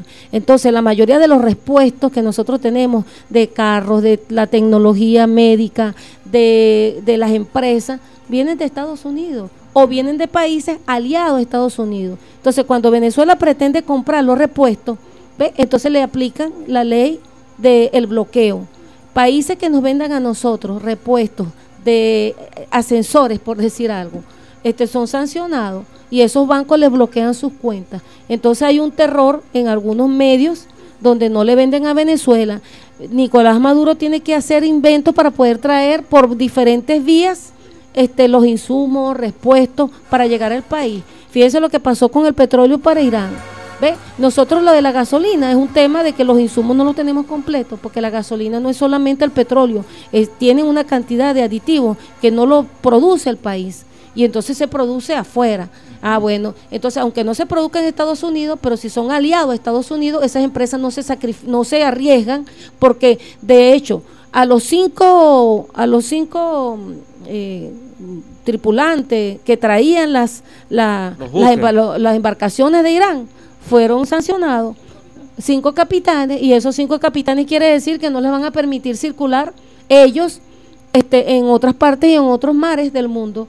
Pero es una guerra sistemática. Afortunadamente Venezuela tiene aliados muy importantes como Rusia, como China, como Irán, como Turquía, que bueno, que, que, que, que, saben que es parte de la geopolítica. Por eso que al camarada yo le digo con toda, ¿verdad? con todo respeto, no es la misma situación. Nosotros lamentablemente nos quedamos con todo el esfuerzo que hizo Chávez cuando buscó eh, que, nos, que, hacía las negociaciones y decía sí, la primera te la compro, pero la segunda debe haber transferencia tecnológica. Y eso lo puso y lo discutió y en muchos casos se hicieron, pero bueno, los tiempos del imperio es, el imperio, pues tiene toda la fuerza del mundo. Y hay muchas cosas que no llegan aquí al país, bueno, porque no los dejan pasar por los barcos, porque ni siquiera se permite pagar. ¿Por qué en Italia se, se, se, nosotros no podemos seguir apoyando a la gente nuestra que iban para allá, niños con leucemia y pasaban un año de tratamiento? Me tocó a mí pagarlo cuando fui ministra de Salud. ¿Y, y por qué? Bueno, porque el banco está bloqueado. Si, si no permiten el dinero de Venezuela a esos bancos todo el mundo sabe, y eso es noticia, bueno, nos quitaron Siggo, nos quitaron monómero, nos quitaron el oro. Cualquier cosa que teníamos afuera está bloqueado para llegar al país. El presidente nombra 30 mil millones de dólares. Ese dinero, con ese dinero es muchas cosas lo que se puede lograr. Que entonces a eso viene ahora la gestión. Que cómo puedo yo convencer si la gestión este, no he mostrado ni he cumplido con, con las promesas que, que, se, que se hicieron. Bueno, lamentablemente las promesas no es solamente la voluntad de uno. Uno quisiera tener poder, dinero, recursos este, para poder cumplirle al pueblo. Pero cuando nosotros no tenemos lo que se requiere, el apoyo que se requiere, y cuando tenemos una guerra económica, eh, hablan del sueldo, que es el mismo tema de, de la gestión. Oye, la gestión tú no la puedes tener eficiente con dos camiones demasiado con, todas con todas estas comunidades que ya mencioné que, que, les llega. ¿Cómo puedes con dos camiones resolver todo el tema de la, de la, de la basura en, en, Barinas? Ah, el municipio. Ah, que no los compro. Bueno, ¿y dónde están los recursos? ¿Y dónde están los recursos que tiene el presidente de la República cuando el presupuesto nacional de 100% bajó casi a 25%? ¿De dónde saca para darnos a todos por igual un poquito aquí, un poquito allá. Estamos en una crisis económica, estamos en un bloqueo y no es mentira. No es lo mismo estar en una bonanza y ser eficiente en una, una bonanza que tratar con las tres cosas que tiene, resolver. Nosotros todos los días, todos los días tratamos de ver cómo resolvemos esto, cómo tapamos este hueco, cómo levantamos acá, sin recursos, sin nada. Y no es porque, porque sino porque, bueno, el, presupuesto llegó a lo mínimo. Y ahora que está la pandemia, en el mundo entero hay, va a haber una crisis. Hay países que ya están en quiebra porque no tienen recursos y son países muy, este, con mucho éxito. Pero bueno, si tú no tienes el dinero suficiente y ese dinero que entra, tú no lo puedes invertir, ¿cómo vas a ser eficiente? ¿Cómo vas a ser eficiente si, si, si necesitas gasolina para prender las guadañas y no tienes la gasolina? ¿Cómo vas a ser eficiente cuando está el alto costo? Porque a nosotros también nos sale. Si nos llega un poquitico, ¿cuánto nos cuesta una pintura? ¿Cuánto cuesta ahorita un galón de pintura? ¿Cuánto cuesta ahorita una guadaña? ¿Cuánto cuesta ahorita un litro de aceite para echarle a la guadaña? ¿Y de dónde se saca? De lo poco que se consigue. Ajá. ¿Y a cómo está el dólar hoy? Yo pregunto, 360. ¿Pero cuál? ¿El del oficial o el paralelo? el, el, el, el, paralelo y el oficial. Bueno, la diferencia son entre 10, 20 bolívares, 30 bolívares. Ajá. ¿Y por qué está así? Eh, hay un ejercicio perverso económico que no depende de nosotros. para, si, si, si por Nicolás fuera, ¿puede, nos, ¿puede Nicolás Maduro desear no tener recursos para darle a la gente gasolina? Er, eh, eh, de verdad, verdad, eso es parte de, de, un, de, un, de una gestión. Sí, sí. Está a 393.500 el el, dólar, el, paralelo, Y el oficial, puedes ubicar ayer el oficial del BCB, Carlos, por favor. Entonces, ahora, si yo, si yo consigo, si yo tengo un presupuesto, no importa la cantidad de presupuesto que sea, el oficial 375 mil que, que se trata de colocar por esta misma jugada. 20 Ajá. bolívares menos que el paralelo. Ajá. Entonces, Entonces, son cosas ahí que, ¿cómo nosotros que pues- no entendemos desde el punto de vista económico y político, alcaldesa, porque claro está, desde la Alternativa Popular Revolucionaria, desde los sectores de izquierda, por supuesto que se han declarado antiimperialistas, que se han declarado antifascistas, que están de que no están de acuerdo con los métodos coercitivos que está utilizando el imperialismo norteamericano, la administración de Donald Trump, pero también hay unas contradicciones internas acá en Venezuela, el tema de la corrupción, el tema de los factores de poder que, bueno, están cometiendo esos errores en este tema de la coyuntura electoral. Y para aquellos que han estudiado los procesos políticos de algunos países que han, que han vivido situaciones de bloqueo, ejemplo Cuba, por ejemplo, me imagino que usted ha tenido la oportunidad de estar en Cuba, ¿no? Yo no, Sí, todavía yo no he tenido la oportunidad de estar en Cuba. Pero aquellos que han estado en Cuba, por supuesto, y que han conocido la historia política de Cuba, el periodo especial, eh, llegó un momento en que, en el periodo especial, las condiciones de resistencia de los dirigentes del proyecto político cubano y del pueblo eran las mismas. Pero hoy en día he escuchado ese término de algunos, eh, del ciudadano gobernador, de algunas personas que tienen un poder importante dentro del gobierno, llamar al pueblo en resistencia, al pueblo que está resistiendo estos embates del bloqueo económico, pero las condiciones de resistencia no son las mismas. Es decir, las condiciones de Ronald Leal no son quizás las condiciones de resistencia de la ciudadana alcaldesa, ni las del ciudadano gobernador, ni de un diputado, ni de una diputada, ni de algunas personas que tienen un espacio importante de poder. Entonces, ¿cómo hacerle entender a la gente, ya desde el tema de la campaña electoral, ciudadana alcaldesa, porque ese discurso del bloqueo, claro que existe un bloqueo, pero ¿cómo, cómo le logramos este, incidir, como usted lo decía, el tema de salud en la psiquis, en la opinión pública de la gente, porque eso es lo que se va a ver reflejado el 6 de diciembre.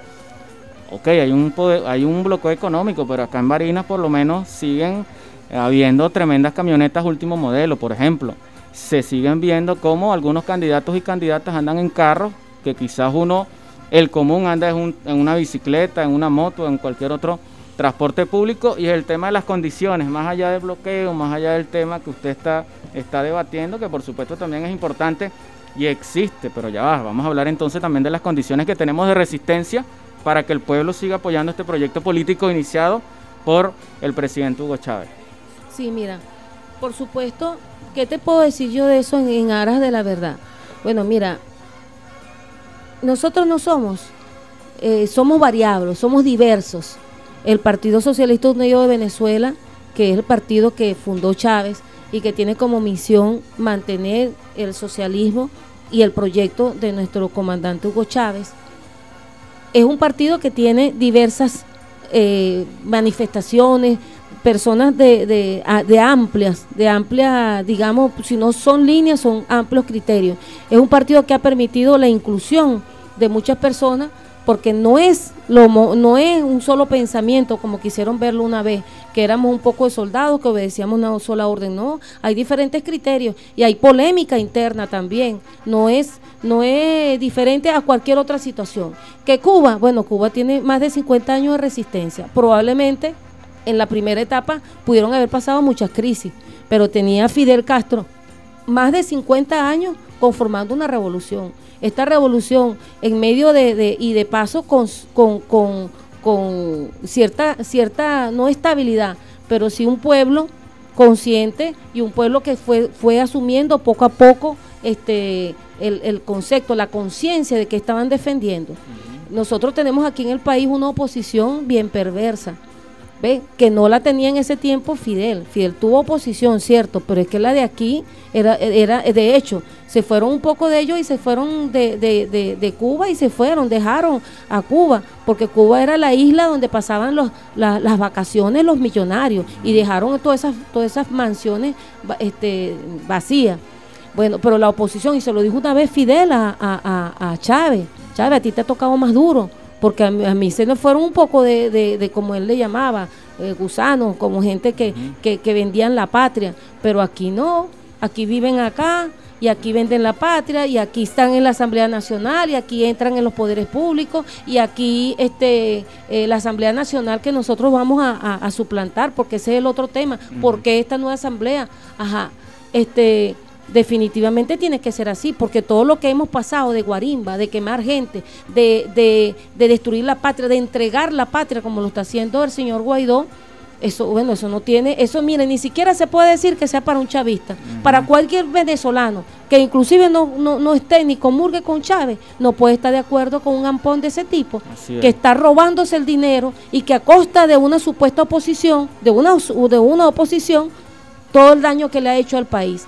Cuando quieran ver cuál es el daño y el bloqueo y por qué a nosotros no nos llegan las cosas, él pues, exigió, pidió más bloqueo. El supuesto presidente Guaidó, que entre la misma oposición ya lo han rechazado, los menos radicales de la oposición. En ese momento, ciudadana alcaldesa, en ese momento histórico de Cuba, ya que nos aterrizamos allí, bueno, Fidel confrontaba esa derecha interna, ¿no?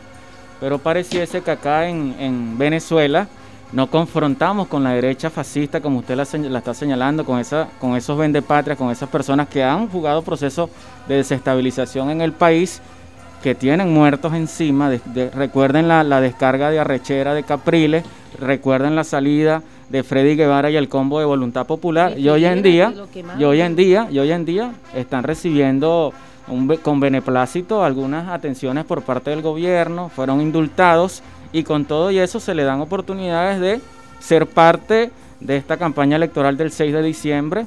Se llama públicamente a un debate entre candidatos del PSUV y candidatos de la Alianza Democrática, desconociendo los otros factores de izquierda. Entonces, ¿qué va a ocurrir con esa izquierda venezolana? ¿Qué va a ocurrir con esos factores de izquierda venezolana para seguir profundizando este proyecto político y social y económico a pesar de las divergencias, de las diferencias que lo hemos abordado en esta, en esta Mira, temática? mira, lo más importante es que eh, es la formación y la conciencia del pueblo, no de grupitos y no de élites, sea de donde venga, sea del Partido Socialista, sea de los de izquierda, sea los de cualquier otro camarada que como todo todo y tiene todo el derecho de participar en otra alternativa, en otra opción, no tiene por qué ser el Partido Socialista Unido de Venezuela. Yo estoy en el partido y tengo mis críticas internas a lo interno.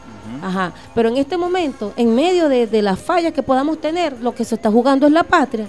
Nosotros no estamos jugando aquí si fulano va a ser o no va a ser. Se está jugando es que si nosotros no tenemos una Asamblea Nacional que esté a favor de la revolución y que esté con la patria, nosotros lo que tenemos es riesgo real, real, es que aquí le sigan abriendo las puertas a un Trump y que Trump llegue y asuma como lo ha querido hacer e invada este, nuestra tierra, ya lo ha hecho, ya nos ha bloqueado. Lo que falta es la presencia física, pero ya ustedes pueden ver cómo a nivel de la frontera, cómo ya hay enfrentamientos con Colombia, con soldados colombianos, que es parte del- del- del- de la jugada que tiene Estados Unidos hacia esta zona. Vi, Sí, un- sí. vi- vi la, vi la, la publicación en un Twitter de un camarada profesor en off, le voy a comentar de quién se trata, este, que él está diciendo que no eran soldados colombianos ni de la FARC, sino que eran soldados estadounidenses disfrazados de subversivos de la FARC y él, él ha dado toda una explicación allí sobre este contexto muy delicado que se ha denunciado públicamente desde la presidencia de la. República y Ajá. nuestro Bueno, canciller muy también ha delicado, asumido muy delicado. Yo no tengo información sobre eso, pero sí te puedo decir que en este momento no se está jugando. Este, si es eh, si es la gente del PSV que faltó a, a faltar una calle o que faltó hacer un servicio público, ¿ve? Porque todo lo que nosotros hemos estado en cargos de elección popular, que no hemos hecho el trabajo porque la gente considera que ha sido más incapacidad que falta de recursos y que no lo entiende, no es eso lo que está en juego, porque bueno, se, se vienen unas elecciones y se nombra otro, otro alcalde, otro gobernador, y bueno, la gente va, va resolviendo, o al menos va buscando sus alternativas. Aquí lo que se está en juego no es una gobernación, no es una alcaldía. Aquí lo que está en juego es toda la patria, es el petróleo nuestro. Ahí nosotros hemos visto en el mundo todas las guerras que se han hecho. Ahí está Libia destrozada, destrozada por todos lados, y eso es una realidad. Y el que piense que estamos es creando fantasmas para que la gente se asuste, es una verdad. Y es una verdad que da escalofrío, porque aquí vivimos todos. Porque aquí también, así como a veces uno lo ven como un ser etéreo, no, uno también tiene sus hijos, sus nietos, su familia aquí en el país. Y lo último que uno quiere es una guerra. Si nosotros no le damos la alternativa a, a la opción revolucionaria, a la opción que, que va a defender la patria, nosotros corremos más riesgo todavía de una guerra.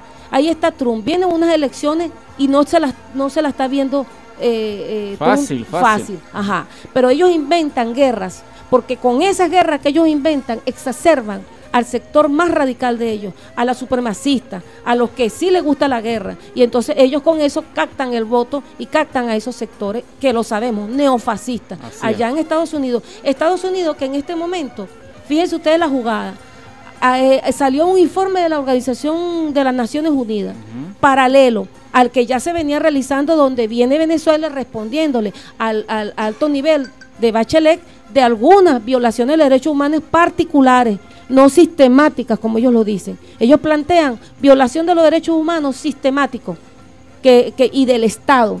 Hay, hay y se reconoce eh, eh, miembros de, la, del gobierno, digamos, de, la, de los cuerpos de seguridad que han cometido atropello y que están siendo investigados y que están presos, como tiene que ser porque no se puede utilizar el, poder para violar los derechos humanos de nadie a cuenta de un uniforme y del poder. Y están presos y son investigados por la fiscalía. Pero eso no es una actitud sistemática ni, ni es dirigida por el, por el presidente. ¿Qué dice el informe? Que hay presos políticos, pero son delincuentes, porque a mí no me va a decir, a mí nadie me va a justificar, a mí Nancy Pérez, que a nombre del partido entonces yo llegue y violente los derechos de nadie o yo mande a matar a nadie porque y de paso después yo diga, no, lo que pasa es que yo soy una perseguida política. Yo tengo toda la disposición de discutir y aquí se le han dado amplias espacios. Hay que mirarle la cuando dicen aquí no hay libertad de expresión. Bueno, pero tú, cualquier programa que tú escuches, la mayoría de los programas te dicen del presidente desde mentarle la madre para arriba. Aquí cualquiera hoy en día quiere ser oposición y de esa fascista, porque aparte de ser de oposición y fascista, la financian internacionalmente, la financian internamente, eh, eh, hacen, asesinan personas, tratan de derrocar al gobierno y posteriormente reciben un indulto presidencial y también le dan la oportunidad de participar en el proceso electoral del 6 de diciembre y los próximos procesos electorales que vienen, porque lastimosamente esa es la lectura que se le puede dar a los últimos movimientos políticos, movimientos del establishment venezolano que se ha visto en esta coyuntura electoral del 6 de diciembre, que eso lo discute la gente y que tengo allí algunos mensajes de texto también, ciudadana alcaldesa. Ya en la parte final del, programa, en unos 10, 15 minutos más para abonar el terreno de la, de, la, de la campaña electoral, de su candidatura, ya que hemos abordado el tema de la gestión, que ha clarificado el tema de su separación de, del cargo por el tema de la campaña electoral y hemos clarificado algunos tópicos de la pandemia.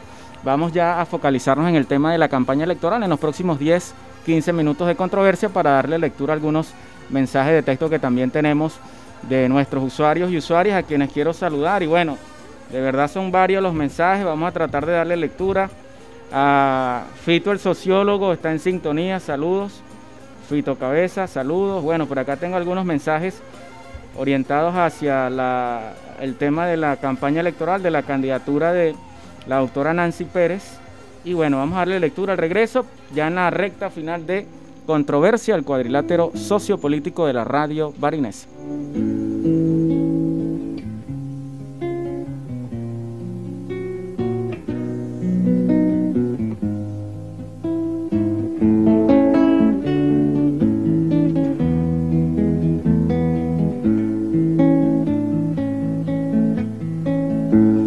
Yo pisaré las calles nuevamente de lo que fue Santiago ensangrentada y en una hermosa plaza liberal me detendré a llorar por los ausentes.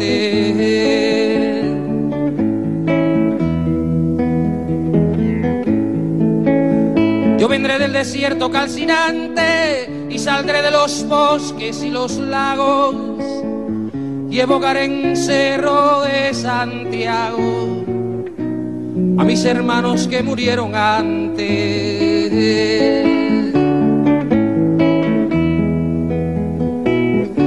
Yo unido al que hizo mucho y poco,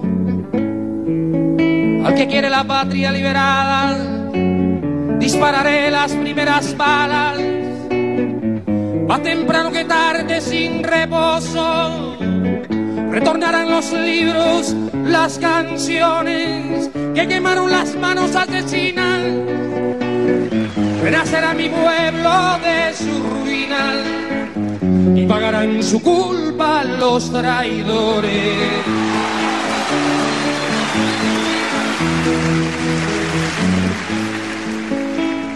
Un niño jugará en una alameda y cantará con sus amigos nuevos si ese canto será el canto del suelo, a una vida cegada en la moneda.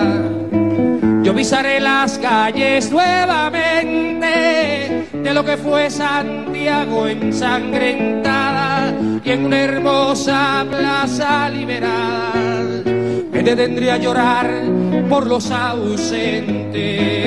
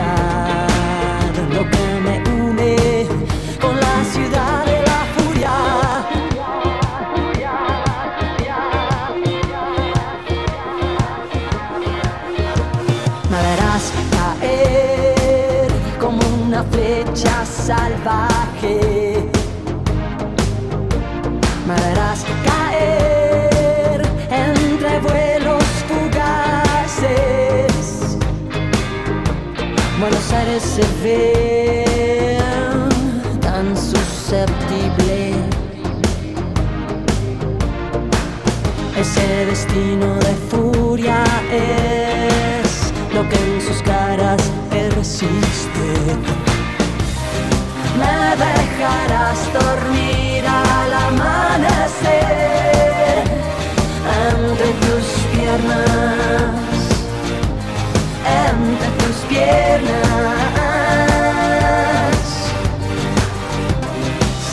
ocultarme bien y desaparecer entre la niebla, entre la niebla. Un hombre alado prefiere la noche. Un hombre alado prefiere esta noche.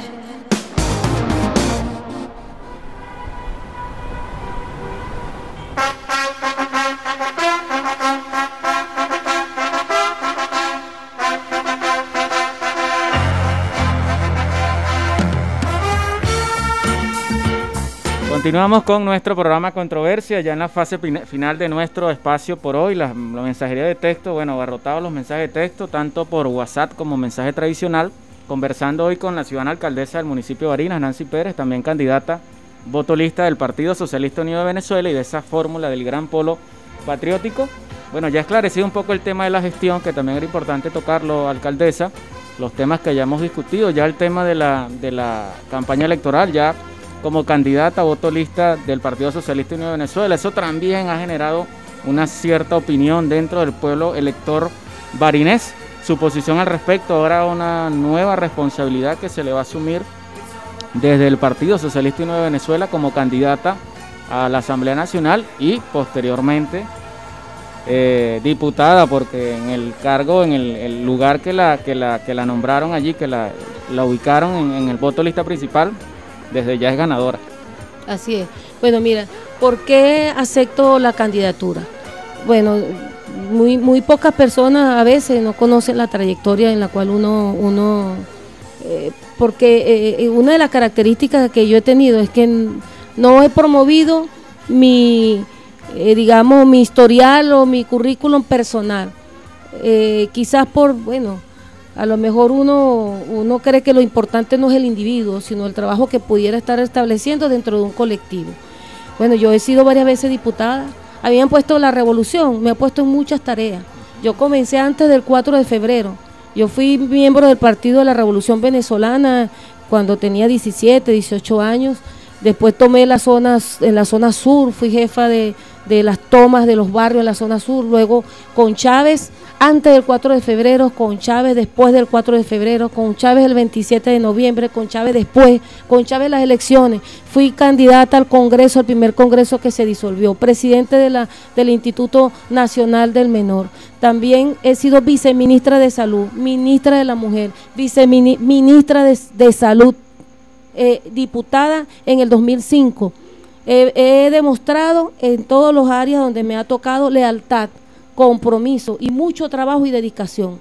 A veces eh, injustamente tratada porque, bueno, no me han visto en los medios. Yo hago lo que uno puede dentro de lo que es nuestro trabajo, publiquenlo, sáquenlo. Y uno, pero lo que sí es que yo no he salido de varina, yo he hecho mi trabajo con lo poco que he tenido con la situación económica del país y no es solamente, y no es por excusarme, pero no solamente eh, mi gestión, mucha gente y muchos compañeros alcaldes se ven apretados en estos momentos tan difíciles de la patria, donde no donde nos han bloqueado los ingresos, donde nos han quitado lo que nosotros nos permite atender al pueblo. Aquí ha habido víctimas del bloqueo, víctimas de, seres humanos que por falta de atención, por falta de una cirugía de alto nivel no se han podido dar porque la máquina no está, porque no se compró repuesto, porque no se tiene cómo ingresarlo. Aquí hay una realidad. Y el que se quede con la realidad local, este, cosa que respeto, pero está perdiendo la visión del país, la visión global, no está viendo el bosque, un país que está eh, asediado y a punto de, con las intenciones que tiene el imperialismo de asumir las riendas directamente de nuestra patria y quitando nuestros recursos. Ahí, este, y en eso estamos nosotros, en defender la patria. Cuando estoy aquí en, esta patria y en esta patria pequeña, es siguiendo el legado y siendo los sueños de Chávez y buscando la, la, manera de servirle al pueblo. Que no he hecho todo lo que, lo que el pueblo necesita, es así. Claro que sí, no lo he hecho y no es porque no he tenido la voluntad, sino porque cuesta resolver cuando no tienes cómo y cuando no tienes recursos. Lo que sí es que no he abandonado el trabajo y ahí hay una gestión que, que los ha mantenido y que he tenido y que ha hecho el esfuerzo para mantenerla, estableciendo prioridades. Y en cuanto a por qué acepto lo de la asamblea, yo soy una soldada de la revolución. Yo no soy alcaldesa por vocación, ni voy a ser gobernadora ni voy a ser yo donde la revolución me necesite y donde el partido me necesite, ahí voy a estar. Y si mañana me dice que no voy a estar en la Asamblea Nacional, sino que me voy a ir para un UH o que voy a trabajar en, en las zonas indígenas o que voy a trabajar en las zonas del centro, allá mismo voy a estar. Yo no tengo compromisos personales. Mi vida está dedicada a la revolución, a seguir el legado de Chávez, a seguir con los sueños, a hacer las denuncias internas y, la gente que me conoce sabe que he establecido polémicas internas en las cosas que no me gustan y eso me ha caracterizado. No soy eh, eh, no sigo lineamientos por obediencia este, automática. Sigo un proyecto revolucionario y a ese proyecto me debo, a ese proyecto le juré. Y le juré a Chávez antes que se fuera que yo cons- que seguiría en los destinos de la patria, en el amor por esta patria, como él me lo dijo una vez, que no fue a una, a una, a una reunión que le convocamos desde el Ministerio de la Mujer. Y yo le dije, te vamos a extrañar. Y él me escribió, cuando yo no esté, búscame en la risa de los niños que alegre cabalgan como caballitos sabaneros. Y yo donde quiera que estoy sigo buscando a Chávez. Y cuando no lo veo, porque tengo que ver a Chávez en la conciencia, porque tengo que ver a Chávez en el amor por la patria, porque tengo que ver a Chávez en, en, en, en las cosas que están mal hechas, decir, eso no lo hubiese querido Chávez, en las cosas que no, que no obedecen al lineamiento de dignidad, de honestidad, que yo sé que todo el mundo sabe que Chávez fue el hombre más honesto de esta patria. Si no se parece a eso, ahí no puedo estar, porque eso no se parece a Chávez. Chavista no es el que se pone una franela roja. Chavista es el que sigue los legados de Chávez, que sigue la lucha revolucionaria, que defiende la patria, como él dice, hasta las entrañas. Y si la patria me llama a mí a agarrar un fusil y defender la patria y dejar mi vida, lo voy a hacer, porque no son dos días, son más de 40 años de lucha revolucionaria, sin venderme a nadie, sin tener riquezas, sin tener los carrotes esos que tú dices. No están. Yo no tengo ni carro. A mí me llevan y me traen algunos directores. Y, y, y eso porque no me he dedicado a lo personal, me he dedicado a la revolución. Me tocó ser alcaldesa, asumí la alcaldía. Me toca ahora ser diputada y voy a asumir la diputación por Varinas, por los proyectos que aquí surjan, que la conozco ahora más que antes porque he estado aquí tres años viviendo y escuchando al pueblo y a veces con mucha frustración sin poderle darle respuesta. Pero, pero lo que sí tiene la gente la certeza es que yo no voy a traicionar. Que la Asamblea Nacional tiene que ser una Asamblea Nacional que responda a los intereses de la patria y que no responda a los intereses del imperio, que no entregue el imperio. Hay que recuperar la Asamblea Nacional para el pueblo. Por ahí me preguntaban qué ofrezco para, para Barinas, cuál es la ventaja que yo voy a ser diputado para Barinas. Primero la conozco, ya sé las necesidades. A veces la gente piensa que un diputado es el que eh, eh, tiene algunas funciones que realmente no... Que no le- ejecuta obras, que ejecuta etcétera, obras. etcétera, No, no. el diputado le toca es llevar proyectos, leyes que favorezcan lo local, lo nacional y que por supuesto eh, lleve los elementos fundamentales. Ahí hay un plan de la patria donde hay proyectos de Varina. Ahí me toca a mí recoger con los jóvenes. ¿Qué quieren los jóvenes? Para, de- desde el punto de vista legal, para que se cumplan sus sueños y para que se cumpla la justicia en ese sector. Los campesinos también. Nos tocará recorrer y tocar esas puertas en medio de esta pandemia y en medio de las restricciones, pero escuchar y recibir lo que la gente quiere. Ah, que la gente va a hacer cuestionamientos, es verdad. Claro que van a hacer cuestionamientos.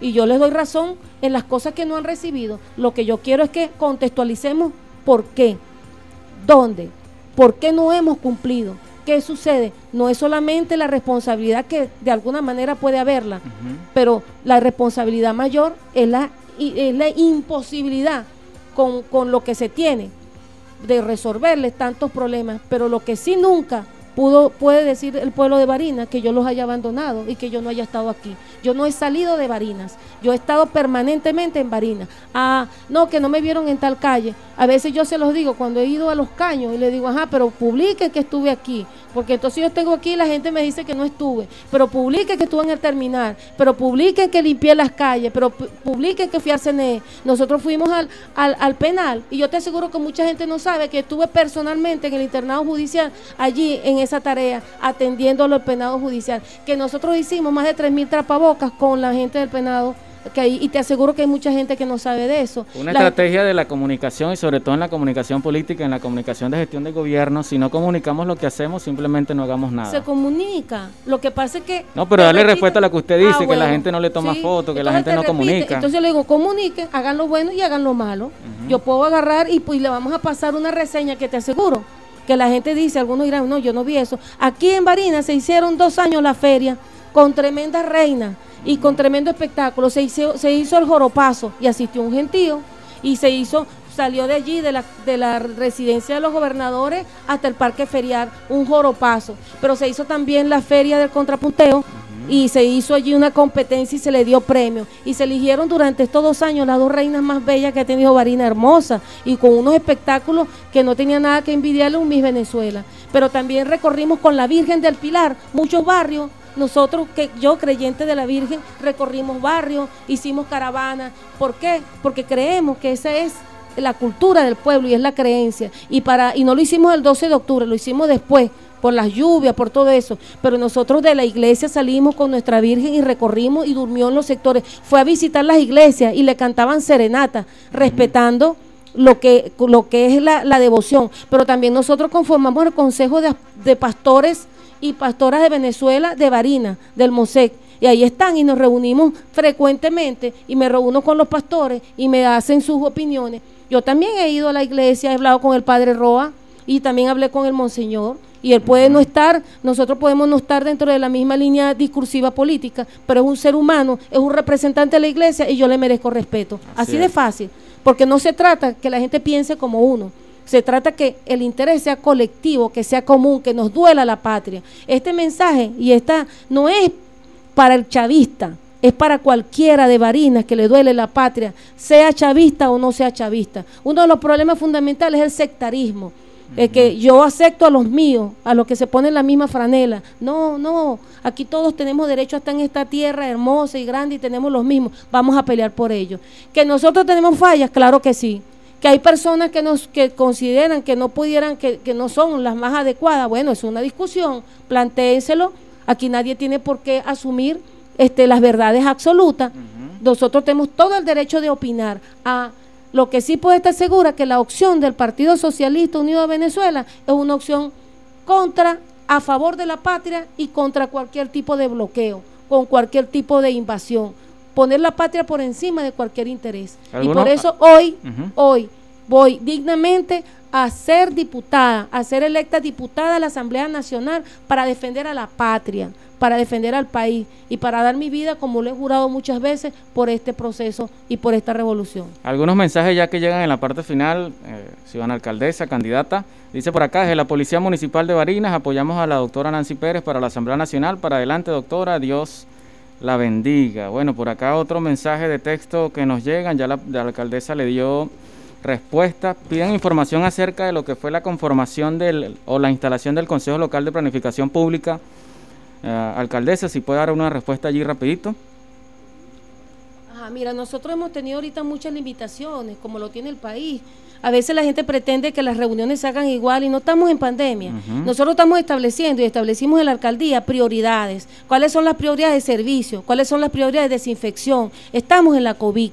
Hay reuniones que no se han hecho y que, y que bueno, la gente tiene que entender por qué no se hacen. Ahorita no puedo tener reuniones consecutivas y asambleas en, en, en, cantidad de personas. Pues hay que utilizar las redes, hay que utilizar los medios. Y entonces por eso digo, lo que ahí puede haber de falla forma parte de esta misma, de esta misma situación. No estamos en una situación normal. No estamos en la situación de antes. Vamos a recibir clases por, por, por, por internet y por televisión. No podemos andar en la calle sino con tapabocas. Entonces no se puede creer que la dinámica de, de, las instituciones va a ser igual como cuando no estamos en pandemia. Y volveremos a esos espacios.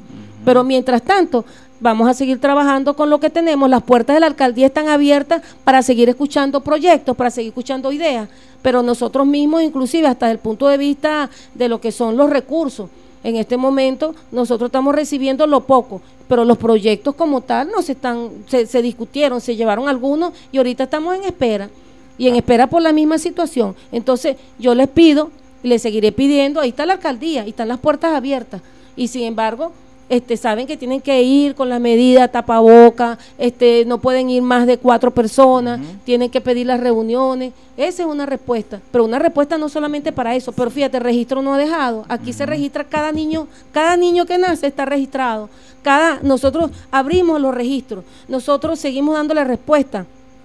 Ahí está la policía, ahí están los bomberos activados. Ah, pero a nadie, ahí deberían de llamar a alguien, conchale, porque no es para mí, no es para Nancy Pera. Ahí están los bomberos, como esa pobre gente anda para arriba y para abajo, sacrificándose. A veces sin la gasolina, entonces le echan la gasolina con una ambulancia, que le falta un caucho a la ambulancia, y ahí vamos. Y, y, y salen en la noche, sacan a- de casas que se han incendiado, ni gente que, ha, que, que están pariendo. Están los bomberos, pero también están los policías y algunos de ellos infectados. ¿Infectados por qué? Bueno, porque están en la calle, pero aquí también están los directores trabajando. Eso es, eso es función de la alcaldía. Cuando venga un bombero, ahí están viendo la, la alcaldía. Cuando venga un policía, ahí están viendo la alcaldía. Para bien y para mal. Otro mensaje, alcaldesa, por acá dice San Silvestre y todo el llanero del municipio de Orinas, restea con los candidatos de la revolución, atentamente Fito Cabeza, bueno, saludos Fito. Por Gracias. acá otro mensaje de texto, es muy necesario, ah bueno, por cierto, en San Silvestre ayer fue uno de los epicentros de protestas acá en el municipio capital, las personas reclamando el tema del suministro del combustible y por supuesto el problema del tema del gas doméstico. Otro mensaje de texto, es muy necesario la división de poderes, parte de la crisis tiene que ver con, con eso, el indebido control político del partido de gobierno dentro de los distintos poderes del Estado. El PSUV en la Asamblea Nacional contribuiría al permanente desgaste de lo poco que queda de institucionalidad. Otro mensaje de texto por acá que nos llega para compartirlo con la ciudadana alcaldesa, candidata. Ah, bueno, recuérdale que el pueblo es sabio y consciente y que nuestra mejor arma por el momento es el voto. Y que no olvidamos y no perdamos que no es no se escondan detrás del discurso de nuestro comandante Chávez, porque los que conocimos a nuestro comandante Chávez están claritos y Chávez jamás traicionó al pueblo, mucho menos al proceso revolucionario, mucho menos negoció a espaldas del pueblo con la oligarquía y la burguesía, porque desde que el comandante Chávez se nos fue, el país dio un giro de 190 grados.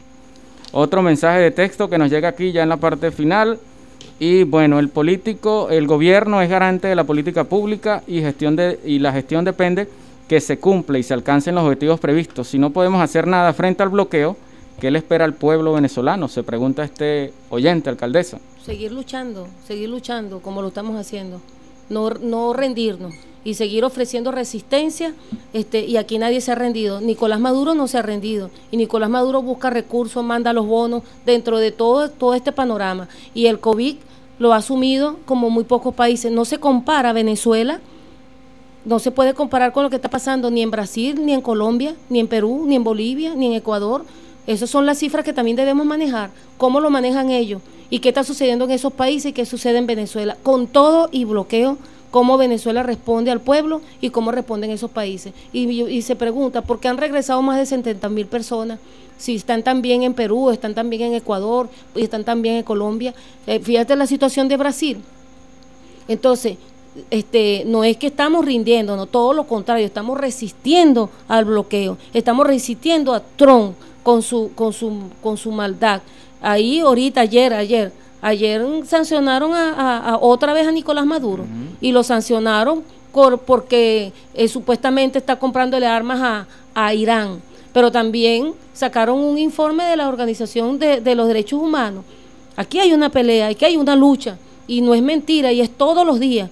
Ojalá nosotros podamos tener una holgura para poderle dar respuesta al pueblo, pero no la tenemos porque precisamente lo que quieren es que la gente piense como algunos están pensando, que no hay salida, que entonces bueno, la salida es que venga Guaidó o la salida es que venga Capriles, ellos que han vendido la patria o que venga Borges. Ahí sí es verdad.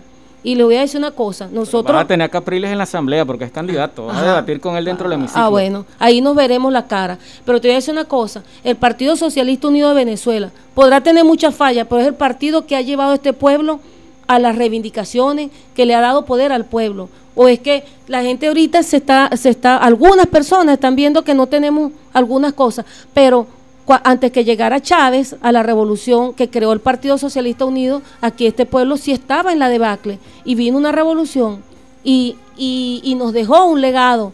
Y ese legado tiene que ver con salud, educación, los CDI, la educación gratuita, con, con reivindicaciones realmente para el pueblo. Y eso es la responsabilidad que nosotros tenemos ante la Asamblea, mantener ese, ese legado de Chávez. Y sí les voy a decir algo, yo estuve al lado de Chávez, no solamente que tuve todos esos cargos, pero una de las cosas que me caracteriza es que yo, yo fui y tuve la, la, la, dicha de haber sido uno de los asistentes y una de las personas de confianza de nuestro presidente Hugo Chávez Fría, y en la cual hasta el último día le he sido fiel y le seré fiel hasta el último día de mi vida.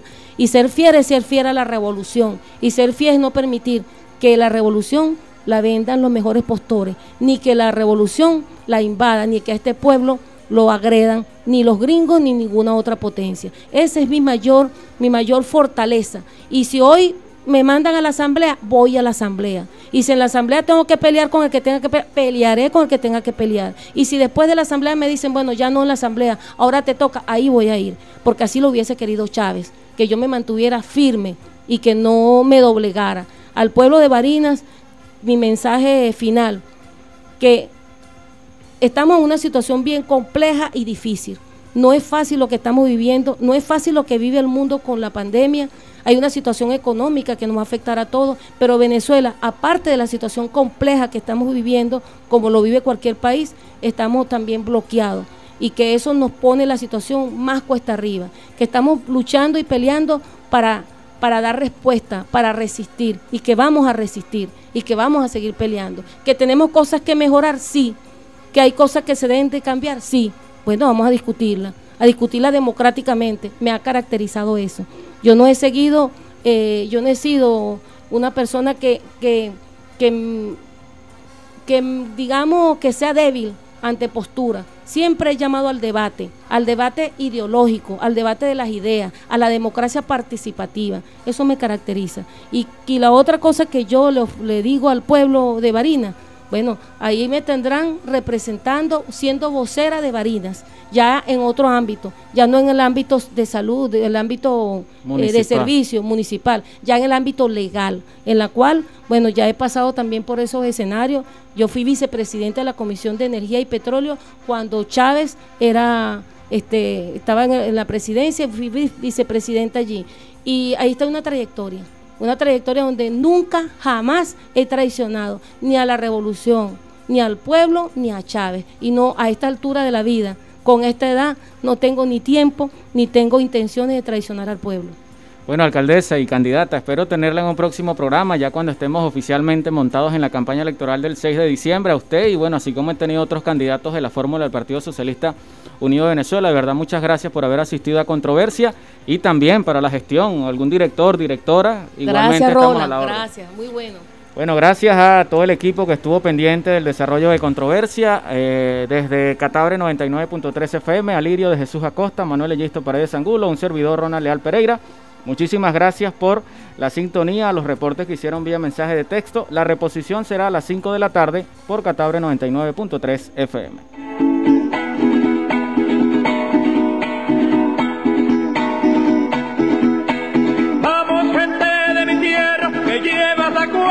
Que